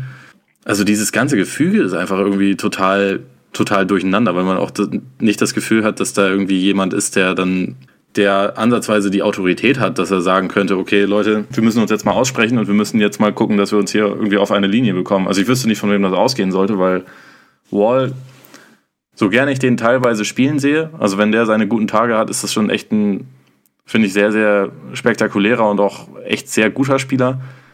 Aber ein Anführer in der Hinsicht ist er halt nicht. Und ich meine, das ist ja jetzt auch kein Zufall, dass wir seit drei, vier Jahren irgendwie über die Wizards immer so ein bisschen als Underachiever eigentlich für ihr für ihr Potenzial reden und dass man halt jedes Jahr irgendwelche Berichte darüber findet oder auch direkte Zitate von den, von den Spielern selbst, dass sie sich halt untereinander nicht leiden können oder dass mhm. halt irgendwie äh, Probleme mit der Teamchemie gibt. Das ist ja dann irgendwann auch kein Zufall mehr. Ne? Also letztendlich geht das natürlich vom, vom besten Spieler aus und in dem Fall auch von, vom Coach, der, glaube ich, einfach nicht wahnsinnig viel Autorität hat in dieser Organisation. Was aber auch interessant ist, weil, weil Brooks ja in OKC vor allem für seinen Umgang mit den Spielern Eigentlich bekannt war und gelobt wurde. Also für, ja. mit einem guten taktischen Coach hat ihn ja noch nie jemand verwechselt, aber äh, war ja zumindest irgendwie jemand, den, den halt die, die Spieler extrem aber ganz respektiert haben. Ne? Nee, auf jeden Fall, auf jeden Fall. Also ja, ich meine, ich, ich denke mir auch, vielleicht ist gerade bei Wall und Beal irgendwie so ein Punkt, es gab es ja auch schon öfter, dass einfach in einer gewissen Konstellation es einfach nicht mehr funktioniert hat und ein Spieler dann einfach irgendwo anders hin musste, um ja, sich auch vielleicht ein Stück weit selbst ein bisschen zu ändern und aber auch wieder ja, besser Fuß zu fassen und wieder sein, sein Potenzial besser abrufen zu können. Und vielleicht ist jetzt nach diesen ganzen Jahren der Probleme irgendwie der Punkt erreicht, an dem die beiden miteinander, aber auch im, im Gefüge der Wizards, ich meine, da ist ja auch schon relativ viel, relativ lang beieinander, dass das einfach nicht mehr, nicht mehr geht. Und vielleicht müsste man über tatsächlich irgendwie über einen Trade nachdenken. Und es gibt ja jetzt irgendwie auch schon immer mehr Stimmen, die, die eben die die Wolves mit reinbringen mit, mit Butler und ich weiß gar nicht, was war der Trade? Äh, Beal und Kelly Oubre gegen Butler und Tyus Jones, Jones plus Pick oder so? Ja, irgendwie, irgendwie solche. Irgendwie also so. ich habe auch schon mal was von, von Beal für Butler straight up gelesen. Oh, straight up. Wäre vielleicht aber, ich, ich finde die Idee dann irgendwie noch Oubre mit reinzupacken gar nicht so schlecht, um halt die, diese Gesamtkonstellation oder die, die, die Gesamtzusammensetzung des Teams noch mehr aufzubrechen, weißt du? Ja, Oubre ist ja sonst auch der nächste, den sie im Sommer bezahlen müssten, der jetzt äh, Restricted Free Agent wird ja. und der die Schritte, die man sich erhofft hat, also er hat sich natürlich schon, schon absolut entwickelt, seitdem er da ist, aber jetzt nicht unbedingt den Schritt in die Richtung gemacht hat, wo man, was man sich was man sich von ihm erhofft hätte. Mhm. Ich weiß nicht, wenn, wenn die Wizards da denken, sie müssen jetzt dem nächsten Spieler irgendwie an die 20 Millionen pro Jahr zahlen, dann das sollte auf jeden Fall nicht Kelly Oubre sein, meiner Meinung nach. Nee, ähm, nicht unbedingt. Nicht unbedingt. Aber was hältst du generell von der Idee? Ich meine, Butler haben wir jetzt gerade auch schon besprochen, das ist ja auch nicht der einfachste Zeitgenosse. Also ich, ich finde, dass, dass ähm, Butler und die Wizards sich verdient haben, deswegen wäre super. nee, also meiner Meinung nach löst das die Probleme nicht. Und wenn, ich glaube, wenn die Wizards sich jetzt gerade aussuchen könnten, wäre auch eher Beal derjenige, den sie zu ihrem Franchise-Player machen würden und nicht Wall. Weil ist jünger, hat keinen Supermax-Vertrag, der jetzt losgeht und der also, um das nur mal ganz kurz zu, äh, zu verdeutlichen, weil, die, weil diese äh, Summen schon echt krass sind. Wall kriegt diese Saison 19 Millionen. Nächste Saison knapp 38 Millionen. die Saison darauf knapp 41. Die Saison darauf knapp 44. Und in der Saison 2022-23 hat er eine Option für 47 Millionen Dollar. Äh, Wie er ziehen wird hat eine, ja, kann man davon ausgehen. Wenn, wenn er sich so positiv entwickelt wie momentan, kann man davon ausgehen.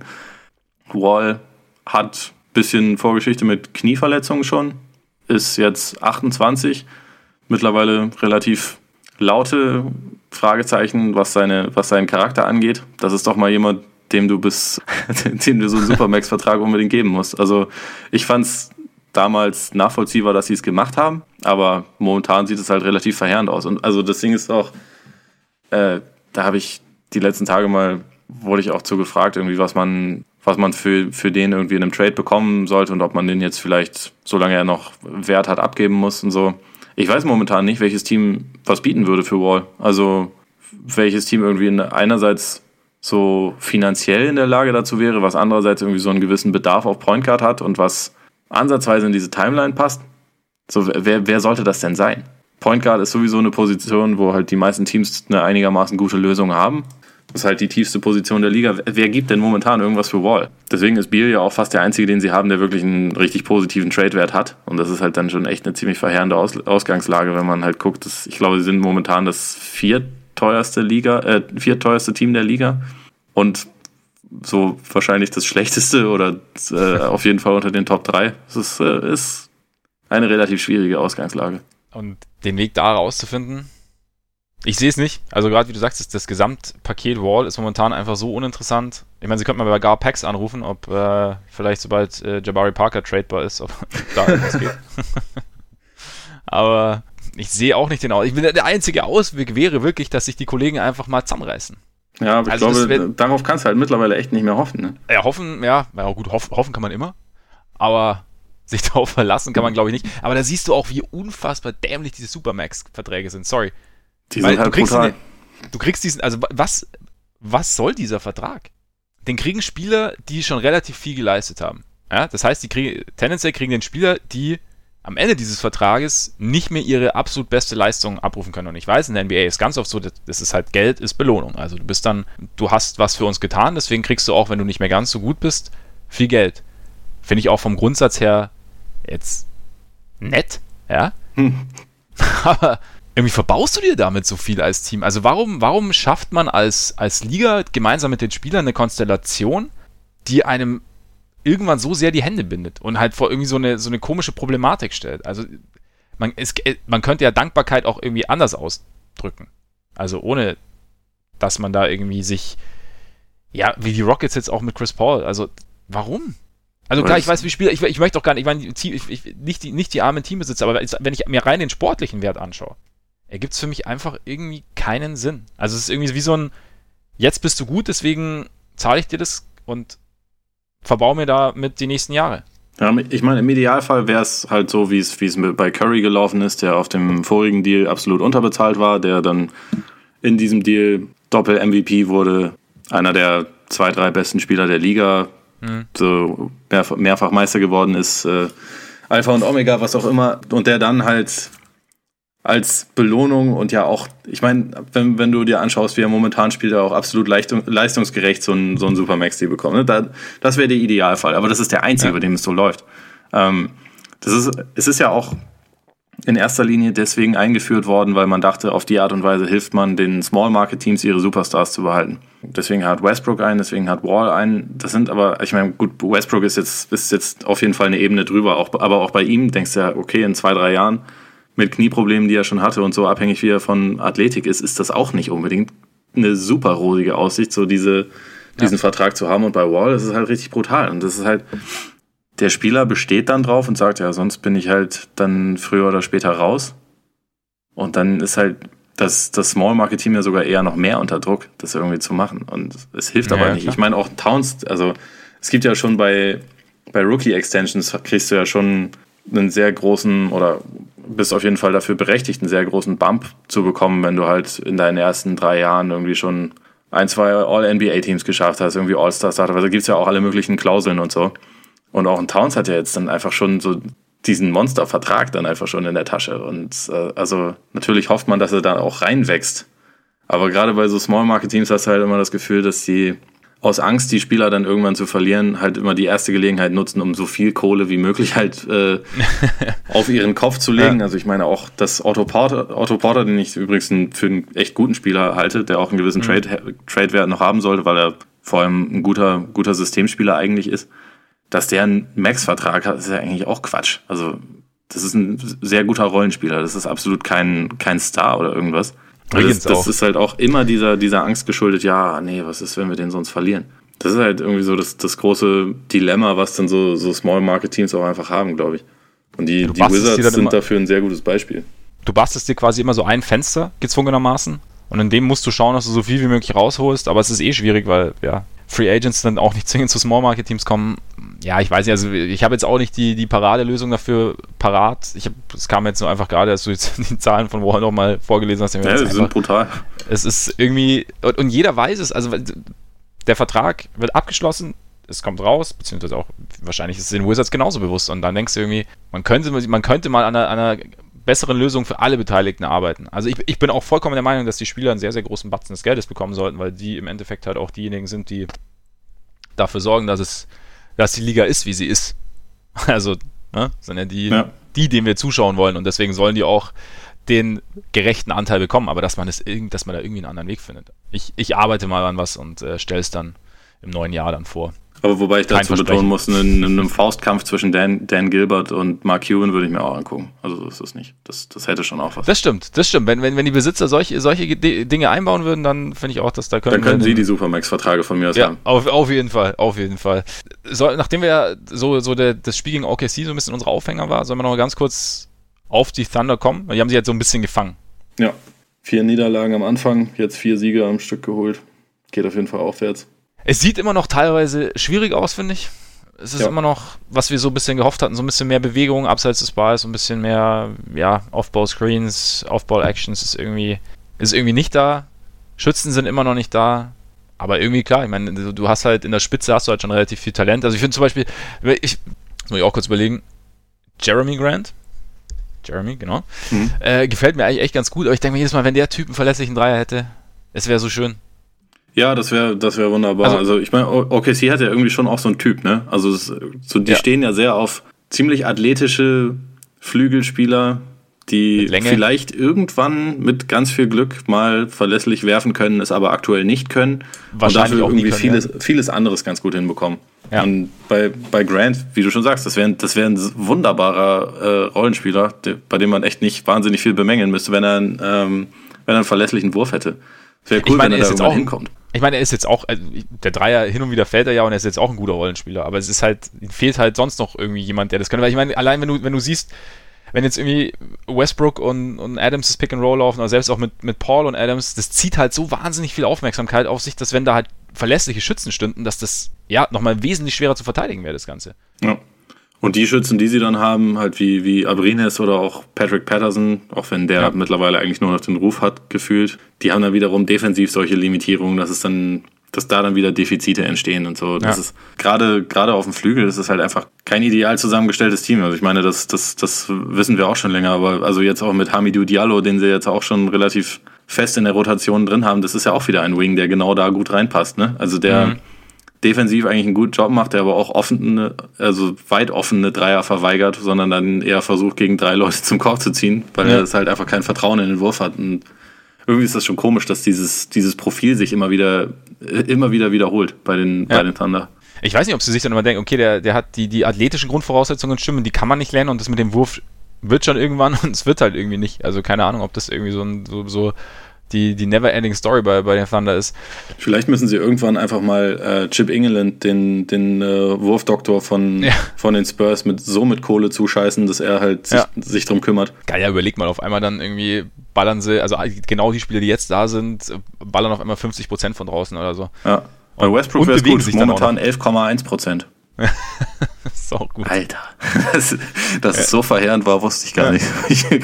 das ist, das schon stark. Also ist jetzt auch nicht bewusst, die, die, die nackten Zahlen. Also wir, wir sollten da vielleicht nochmal irgendwann ein bisschen intensiver drauf eingehen, auf die Thunder. Äh, auch wie, wie die, die Geschichte mit Schröder, der ja schon, also da, man sieht schon, dass, dass der Bruch jetzt nach Westbrook, wenn Schröder spielt, jetzt nicht so groß und Schröder macht ja seine, seine Sache auch solide. Ähm, das, das funktioniert Absolut. schon, aber also ja, hadert, hadert halt auch noch absolut mit der Effizienz, aber so die, ja. die Offense läuft halt ganz gut, wenn er, wenn er auf dem Court steht. Also gerade als, als Passer gefällt er mir eigentlich ziemlich gut. Und was ja. man halt bei OKC auf jeden Fall schon sagen kann, auch wenn die Offense wirklich noch ziemlich viel Stückwerk ist, ist, dass die Defense auch ohne Andre Roberson, der bei dem man es ja nach wie vor überhaupt nicht weiß, wann er irgendwie wieder zurückkommt, trotzdem schon Und echt wie? gut ist. Also defensiv, defensiv passt das ja absolut. Sind es momentan ja. auf Platz 6 beim, De beim Defensivrating.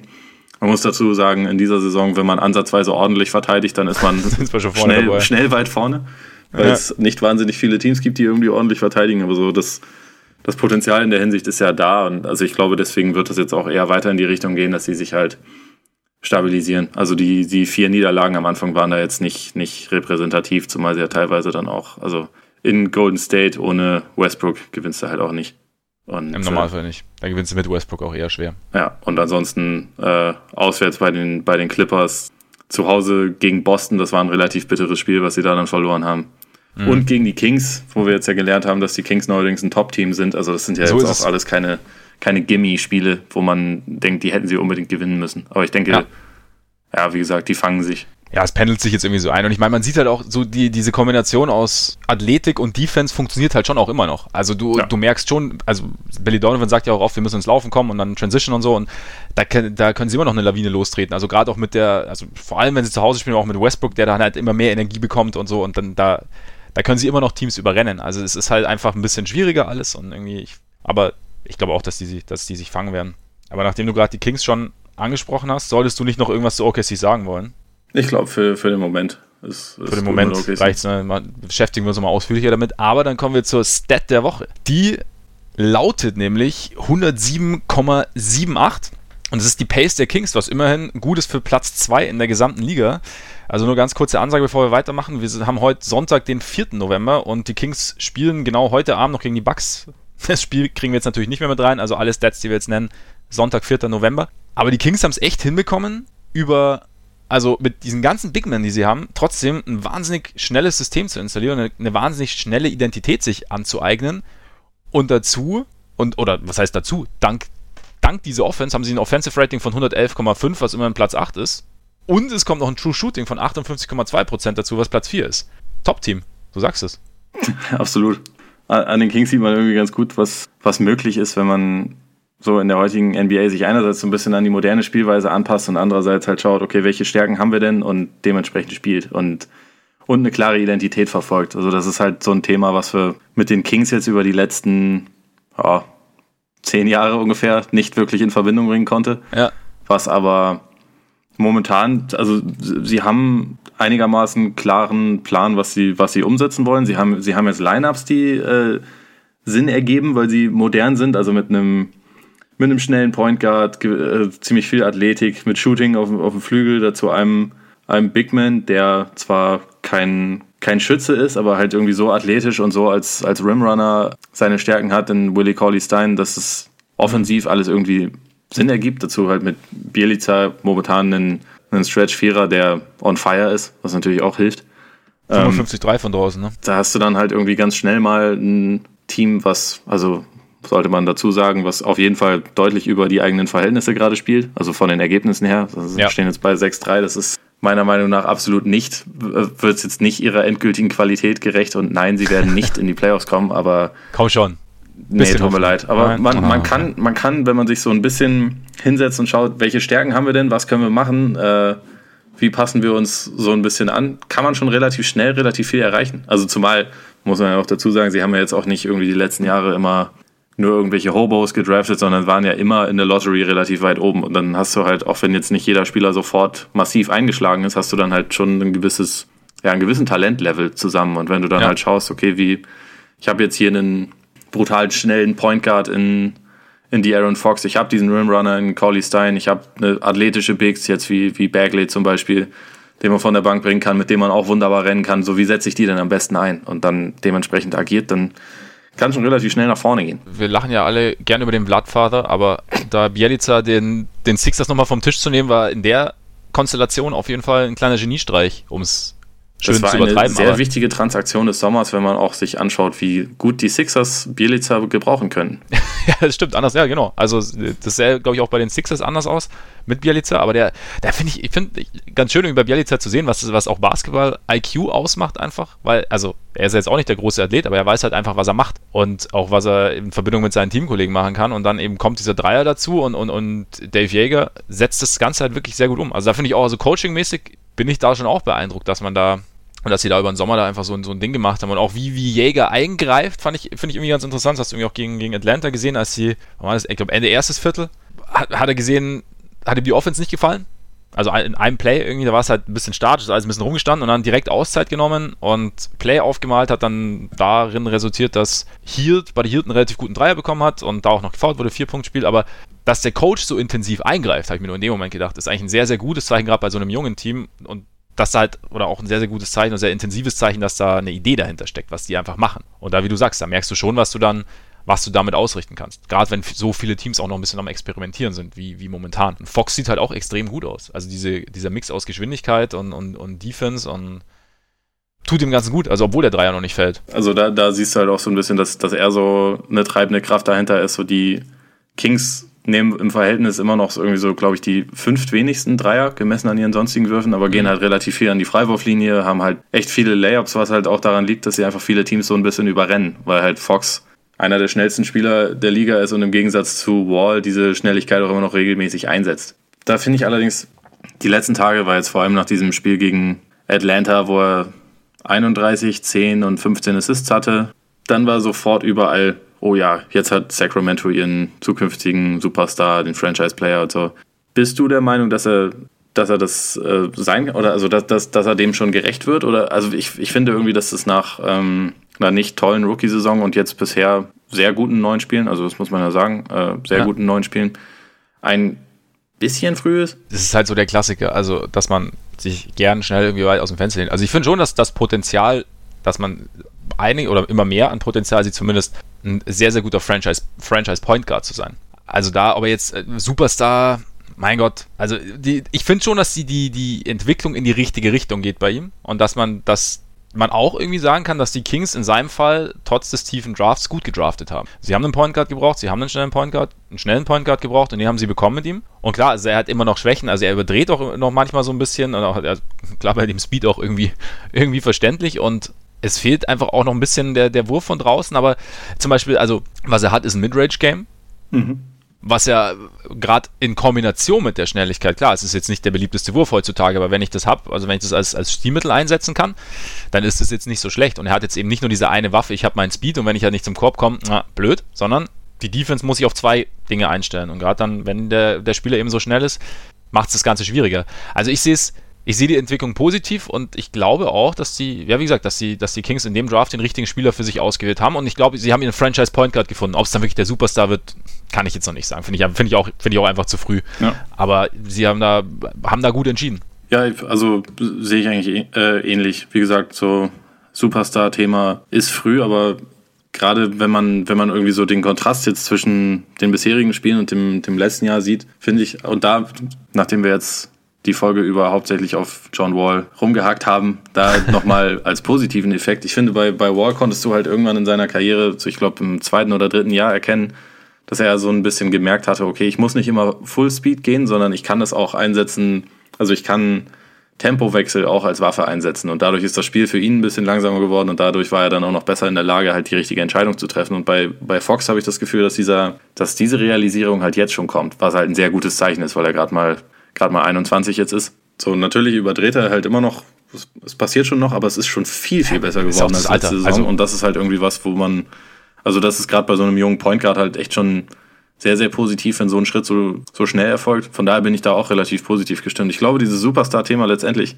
wird sich das wahrscheinlich daran klären, also wie er seinen Wurf noch verbessert. Ich meine, mhm. er sieht ja jetzt auch schon besser aus als letzte Saison, muss man dazu sagen. Und wie du schon gesagt hast, so Midrange-Game hat er, einen gewissen Touch hat er auch. Deswegen bin ich eigentlich auch optimistisch, dass er aus dem, aus dem Wurf früher oder später was machen kann. Ähm, aber ich denke, das wird letztendlich halt bestimmen, wie weit er als Spieler wirklich kommen kann. Aber es, es macht auf jeden Fall Sinn, jetzt erstmal Zumal sie jetzt momentan sowieso überhaupt gar keinen Druck haben und einfach jung sind und oder einfach spielen können, macht es auf jeden Fall Sinn, halt einfach zu testen, wie weit können sie mit diesem mit diesem, mit diesem extrem schnellen Basketball kommen und wie weit kann, kann er sich dabei halt noch entwickeln. Also es macht auf jeden Fall Sinn, viel jetzt auf, auf Fox zu gehen, würde ich sagen. Und da ist es Find halt dann auch, auch positiv, dass du jetzt dann eigentlich immer drei Shooter zumindest um ihn herum hast. Ja, hier trifft er auch relativ gut mit knapp 49 Prozent von draußen. Also da. Ja, der ja. auch absolut on fire. Was wirklich ein gutes, gutes Ding. Schampert auch irgendwie solide auf einmal wieder. Ja, den, den, den, dem Braten traue ich absolut noch nicht. Das ist irgendwie sehr, sehr abgefahren, dass Iman Schampert jetzt auch momentan irgendwie fast 44 Prozent seiner Dreier trifft und auf einmal ja. wieder kompetent aussieht in Sachen Basketball. Ja. Da komme ich noch nicht ganz mit klar, aber Und man muss dazu sagen, mit Bogdanovic ist er eigentlich so der vermeintlich beste oder zweitbeste Wingplayer, den sie, den sie letzte Saison hatten, bisher noch gar nicht gespielt, von daher. Irgendwie komischerweise, wir haben uns über die Kings lustig gemacht, aber müssen wir jetzt auch irgendwie mal sagen, jetzt, sie haben eigentlich gar nicht so viel falsch gemacht, wie wir dachten, zumindest in dem Talent, das sie sich geholt haben, beziehungsweise schaffen es jetzt irgendwie aus diesem Pool irgendwie was ganz Gutes zu machen. Also ja, wie du auch sagst, das muss jetzt oder das wird höchstwahrscheinlich nicht so weitergehen und wahrscheinlich wird auch das Shooting so ein bisschen sich einpendeln. Aber trotzdem ist es irgendwie eine ganz schöne Entwicklung. Willie Cauley Stein scheint auch sein Contract hier, das er ja vor der Saison angesprochen hat, scheint er auch gut nut zu nutzen. Ja. Und an dieser, an dieser Stelle würde ich gerne Auszeit nehmen. okay, Moment. Jetzt für zwei Minuten, ne? Ja. Na gut. Dann darfst du jetzt loslegen. Denn erstens fände ich saugut, wenn die Bulls einfach aus Prinzip Willie Colley Stein ein unfassbares Angebot machen würden. weil einfach, einfach nur als Retourkutsche für Zach Levine. Weil die Kings würden mitgehen, weil wenn jemand überbezahlt, dann die Kings. Dann müssen wir doch noch mal kurz ein bisschen Witze über die Kings machen. weil die, obwohl die Bulls Willie Colley Stein gar nicht bräuchten, weil sie Wendell Carter Jr. haben, auf den wollte ich noch kurz zu sprechen kommen, weil der nämlich echt, also der, der taugt mir, der Mann. Also er ist erstens äh, stolzes Mitglied meiner Kawhi Leonard All-Stars, weil er äh, viel macht auf dem Feld, aber ohne viel Regung zu zeigen. Er ist, ähm, er guckt eigentlich fast immer gleich ist einfach irgendwie, finde ich, angenehm. Also er macht das so mit, mit so einer gewissen Ruhe und egal wer da kommt, ist auch gegen Jokic wieder einen unfassbaren Job gemacht, ist im Post gegangen, ist verteidigt, also klar macht er Fehler, also er ist ein Rookie, aber er, ich glaube, die Bulls haben mit ihm echt einen richtig, richtig guten Fang gemacht, der sehr, sehr gut zu Laurie Legend passen könnte und ich freue mich sehr über Wendell Carter und freue mich noch mehr, wenn sie trotz Wendell Carter den Kings oder Willie Colley Stein ein unmoralisches Angebot machen. Zurück aufs Feld. Oh, echt? Jetzt schon? Du hättest aber noch. Willst du nicht ja, noch irgendwie einen Rant über, über Levine loswerden oder irgendwas? Ein, also ein Rant über 40 Sekunden hast du noch. Nee, ich habe gerade irgendwie nichts. Ich bin enttäuscht. Na gut, dann, dann sage ich nur kurz dazu. Ich, ich stimme dir zu 100% zu, was, was Carter angeht. Also ich bin auch wirklich ein großer Fan. Der wird ein guter und also der ist vor allem ja. auch jetzt schon ein guter. Also ich meine, siehst du irgendwie auch an der Statur jetzt schon, dass du den halt jetzt schon ja, ja. Ähm, absolut nicht rumschubsen kannst wie jetzt irgendwie einen normalen Rookie, sondern dass er defensiv auch direkt sich schon echt ganz gut behaupten kann und so. Also hilft auch gut aus in der Defense. Also wie gesagt, macht irgendwie macht einen guten Job und macht macht Lust auf mehr auf jeden Fall. So, das war's mit den Bulls. Jetzt, es tut mir auch leid, ich werde nie wieder so viel in der Auszeit von dir sagen. Nee, ich fand's gut. Ich fand's gut. Weil Coach, Coach und Spieler soll ja auch bei den Wizards wird ja auch, äh, übernehmen die Spieler ja gerne auch mal ähm, die Initiative im Timeout und nehmen, nehmen das Taktikbrett auch einfach mal weg. Nehmen das Taktikbrett, genau. Und so, Scott Brooks ist endgültig genau. auf, auf ähm, Randy Whitman-Niveau angekommen. Also sehr, sehr, ja. sehr, sehr positiv läuft das alles.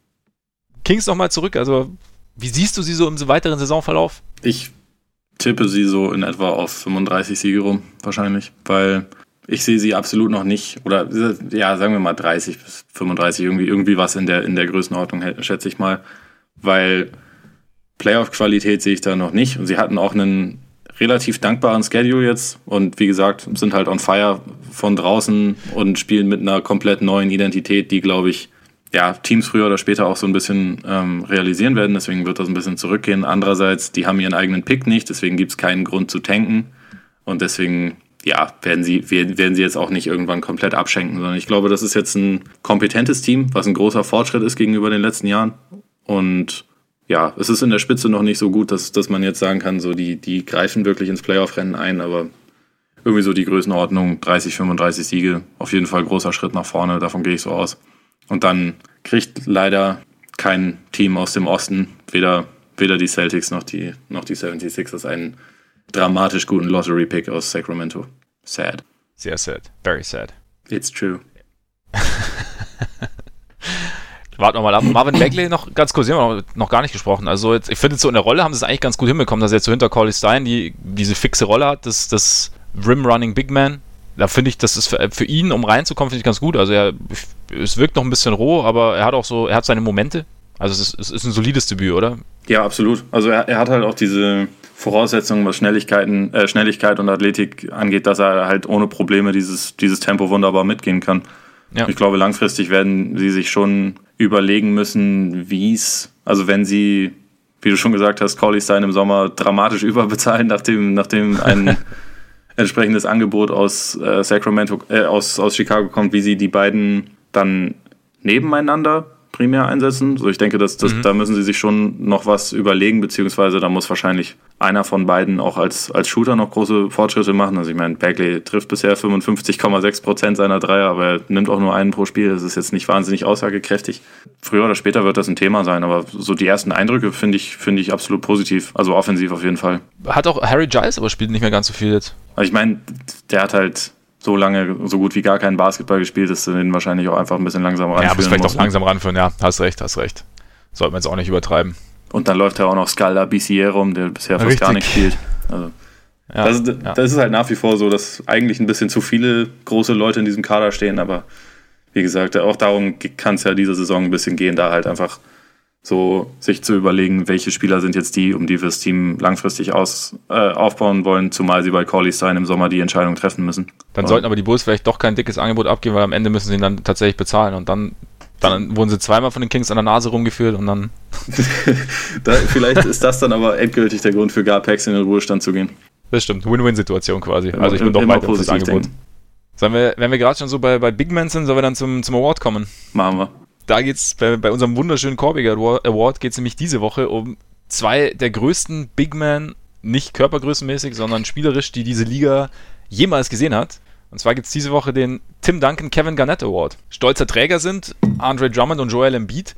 Es geht jetzt in keinster Weise um die Leistungsfähigkeit dieser vier Herren, sondern es geht um die Konstellation, nämlich auf der einen Seite der etwas ruhigere Vertreter der größeren Spieler, auf der anderen Seite der etwas lautere Vertreter der größeren Spieler und dann daraus resultierende leichte zwischenmenschliche Störungen. Also witzigerweise, ich war mir gar nicht so bewusst, dass Tim Duncan und Kevin Garnett tatsächlich auch so ein bisschen so eine kleine Privatfehde haben, die ja, relativ doll.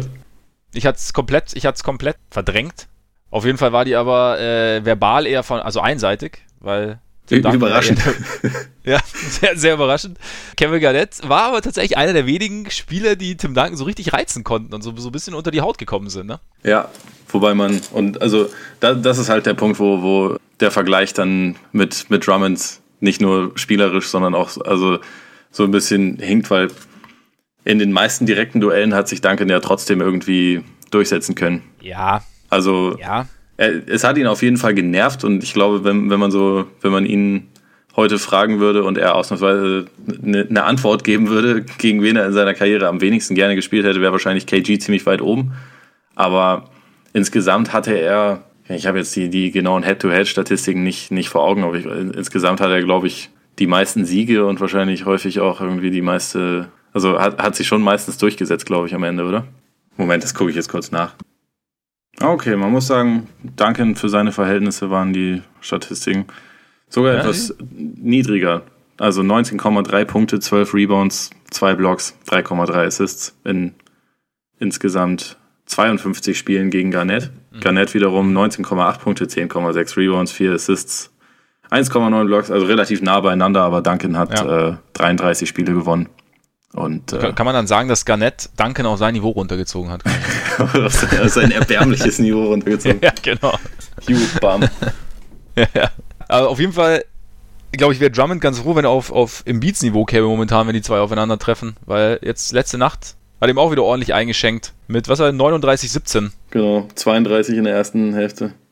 Ja. glaube ich, also gefühlt hat er zwei Minuten gebraucht, um, um Drummond drei Fouls anzuhängen. Also, und dann nochmal zwei Minuten, um Sasa Pachulia ebenso viele Fouls anzuhängen. Das ist schon, also, ja. das, das war schon, war schon unterhaltsam. Aber also bei jedem Duell, das die beiden gegeneinander haben, denke ich mir halt irgendwie, das ist kein fairer Fight. Also nee. allein schon, weil, also Embiid hat ja schon beim letzten Spiel gesagt, dass er halt so Real Estate in, in Drummonds Kopf hat. Ja. Und man sieht es halt einfach richtig extrem, wenn die beiden gegeneinander spielen, dass es halt absolut stimmt. Also Drummond, wenn er gegen Embiid spielt, denkt immer, er müsste irgendwie dieses Privatduell annehmen, geht mit irgendwelchen, äh, versucht 1 zu 1 gegen, äh, 1 gegen 1 gegen Embiid zu gehen, irgendwelche komischen Layups am Court zu machen, in denen er fast immer schlecht aussieht, weil er einfach kein, weil das nicht sein Spiel ist und weil, weil es auch nicht, es ist kein Spieler, der jetzt einen wahnsinnigen Touch irgendwie um den Korb herum hat und wenn er dann irgendwie versucht, diese diese Privatduelle mit Embiid aufzunehmen, das liegt ihm überhaupt nicht, das liegt auch Detroit überhaupt nicht. Ähm, das ist halt immer wieder problematisch und du hast halt, du hast halt echt das Gefühl, dass du Drummond richtig ansehen kannst. ich hasse diesen Typen, der ist gemein zu mir und ich weiß nicht, wie ich damit umgehen soll. Also es, es tut mir ja. ehrlich gesagt fast schon leid, weil das halt einfach kein, kein faires Duell ist. Also mit, mit Garnett und, und Duncan hast du zwei der absoluten Legenden der NBA-Geschichte, ja. die auch irgendwie von Anfang an oder sehr schnell in der Liga halt absolute Superstars waren. Und meine, Drummond auch früherer Lottery-Pick und ein historisch guter Rebounder, muss man ja auch sagen, aber spielerisch ja einfach wirklich weit davon entfernt, was Embiid ist. Aber weißt du, weshalb sich Embiid ausgerechnet Drummond ausgesucht hat? Also, so, soweit ich das beurteilen kann, labert Embiid jeden voll, gegen den er spielt. Also zumindest beim ersten Mal, wenn er gegen, gegen jemanden spielt und schaut dann, wie die Person reagiert. Und dadurch hat er so mhm. über die Jahre sich so ein paar Leute rausgesucht, gegen die er besonders Spaß hat. Also da ist Drummond, da ist auch Hassan Whiteside, der ebenfalls häufig Stimmt. denkt, er müsste dieses Duell annehmen, obwohl es für ihn nicht gut laufen kann. Und sich das schon mehrfach absolut lächerlich gemacht hat. Und Drummond scheint halt auch jemand zu sein, der das irgendwie versucht. Also ich, ich meine, zum Beispiel mit Boogie, den er spielerisch jetzt nicht einfach komplett dominieren kann, wäre mir das jetzt nicht bewusst, dass das, dass das auch schon so gelaufen ist. Und ich meine, Embiid hat ja selber schon Und mal gesagt. da ist der Punkt. Ja. Deswegen geht es mir auch ein bisschen auf den Sack. Also wie, wie so der Schulhofbully, der sich irgendwie den kleinen Streber raussucht. Ja, den, den Punkt finde ich auch nicht so easy. Also ich meine, das ist ja wiederum bei Embiid, er hat ja zum Beispiel zugegeben, dass er in seinem ersten Spiel versucht hat, Tim Duncan voll zu labern und der es einfach komplett ignoriert hat. das ist ja, dann gut. wieder, okay. was dann zu diesem äh, Award auch wieder gut passt. Tim Duncan abgehärtet durch die Duelle mit Garnett. Denkt dann ja, genau. okay, wahrscheinlich eh, okay, die Sprüche, die KG in meine Richtung gebracht hat, die kannst du sowieso nicht überbieten, also mach einen Kopf zu, alles gut das kommt halt nicht bei jedem an. Und ich denke, also da hast du schon recht, die Leute, wo Embiid das Gefühl hat, okay, ähm, die äh, haben da ein richtig großes Problem mit, da macht es ihm, also da setzt das halt gerne ein und gegen die Leute verschafft es ihm ja auch wirklich einen Vorteil, wobei er den Vorteil wahrscheinlich auch hätte, wenn er einfach nichts sagen würde, wer weiß. Ja, gibt es ja so ein bisschen der Lächerlichkeit preis. Also ich meine, Anthony Davis wäre jetzt vielleicht auch nicht der richtige Ansprechpartner in dem Fall. Ja, boah. ich finde es halt auch, ich meine, das erste Spiel, nachdem er gesagt hat, er hat äh, Real Estate in seinem, in seinem Kopf, haben sie auch verloren. Das war das, wo die, Griffin die komplett durchgedreht ist, ne? Ja, ich glaube. Das war das 15. Und dann, Spiel dann ist es halt auch irgendwie ein bisschen, ja, dann ist es halt ein bisschen, bisschen albern. Aber ja. Wobei Embiid in dem Spiel auch viel, viel besser war als Drummond, muss man dazu sagen. Ja, ja klar, aber trotzdem, wenn ich das Spiel verloren habe, kann ich mich ja hinterher nicht hinstellen und äh, also dann ist es irgendwie too much, in meinen Augen zumindest. Ja, ja gut, kann ich nachvollziehen. Ich finde es zum Beispiel, ich finde es, also wie du, klar, dass es dem, das Team nicht weiterbringt, wenn Drummond dann irgendwie auch immer Dinge versucht, die er eigentlich nicht kann, ist auf jeden Fall richtig. Trotzdem finde ich es irgendwie eher ganz cool, wenn ich trotzdem denke, oder wenn ich, wenn ich das Duell annehmen will. Zeugt er von ja, guten Einstellungen, aber ist natürlich auch vielleicht noch, noch geschickter wäre vielleicht, wenn man sagen würde, ich mache einfach weiter mein Ding, schau, dass ich dir da wehtue, wo ich dir wehtun kann und dann schauen wir, dass wir am Ende das Spiel gewinnen und dann kannst du noch so viel reden. Ich fand es ich fand's jetzt in dem Spiel äh, gestern auch wieder ganz, ganz unterhaltsam und eigentlich auch ein ganz positives Zeichen für die Pistons, auch wenn sie das Spiel ja verloren haben, dass Griffin so ein bisschen auch die, auch versucht hat, die Ehre zu verteidigen. Also ich, ich fand es ganz interessant, dass er am Ende, als das Spiel eigentlich schon entschieden war, immer wieder dann äh, in den Post gegen Simmons gegangen ist und den halt weggedrängt hat und äh, gegen mhm. den gescored hat. Also dass ihm das halt irgendwie, man hatte das Gefühl, ihm ist wichtig, dass er das mal zeigen kann, okay, ihr habt hier auch so Matchups, in denen ihr nicht gut aussieht. Das, ja. das, das, das fand ich ganz interessant. Also vielleicht ist das ein positives Zeichen, wenn man irgendwie schaut, so was, was äh, Teamchemie und, und Zukunft bei den, bei den Pistons angeht. Durchaus. Und wie gesagt, Durchaus. gegen böses Blut ist, finde ich auch absolut nichts zu sagen. Es, es soll ja, ruhig mehr, mehr Teams und mehr Spieler geben, die sich nicht leiden können, auch wenn es in dem Fall kein, kein fairer Fight ist. Ja, also eine, eine, Rivalität zwischen Tim Duncan und Kevin Garnett ist auf jeden Fall spannender als eine zwischen Andre Drummond und, und Joel Embiid. Ja. Dennoch geht der Tim Duncan Kevin Garnett Award an Andre Drummond und Joel Embiid. Herzlichen Glückwunsch, ihr Lappen. dem, dem ist nichts hinzuzufügen, weshalb wir jetzt auch am Ende sind. Das war's für diese Woche. Wir hoffen, es hat euch gefallen. Wir hoffen sehr, dass wir uns nächste Woche wieder hören, dass ihr in der Zwischenzeit uns anschreibt, wenn ihr Lust dazu habt oder wenn ihr das Bedürfnis dazu verspürt, über Twitter, über Facebook, dass ihr uns vor allem wie jede Woche eine Rezension auf iTunes hinterlasst, dass ihr uns auf Spotify zuhört, wo auch immer. Und jetzt würde ich sagen, genießt euren Tag, euren Abend, euren Morgen und wie gesagt, hoffentlich bis nächste Woche. Reingehauen. Reingehauen.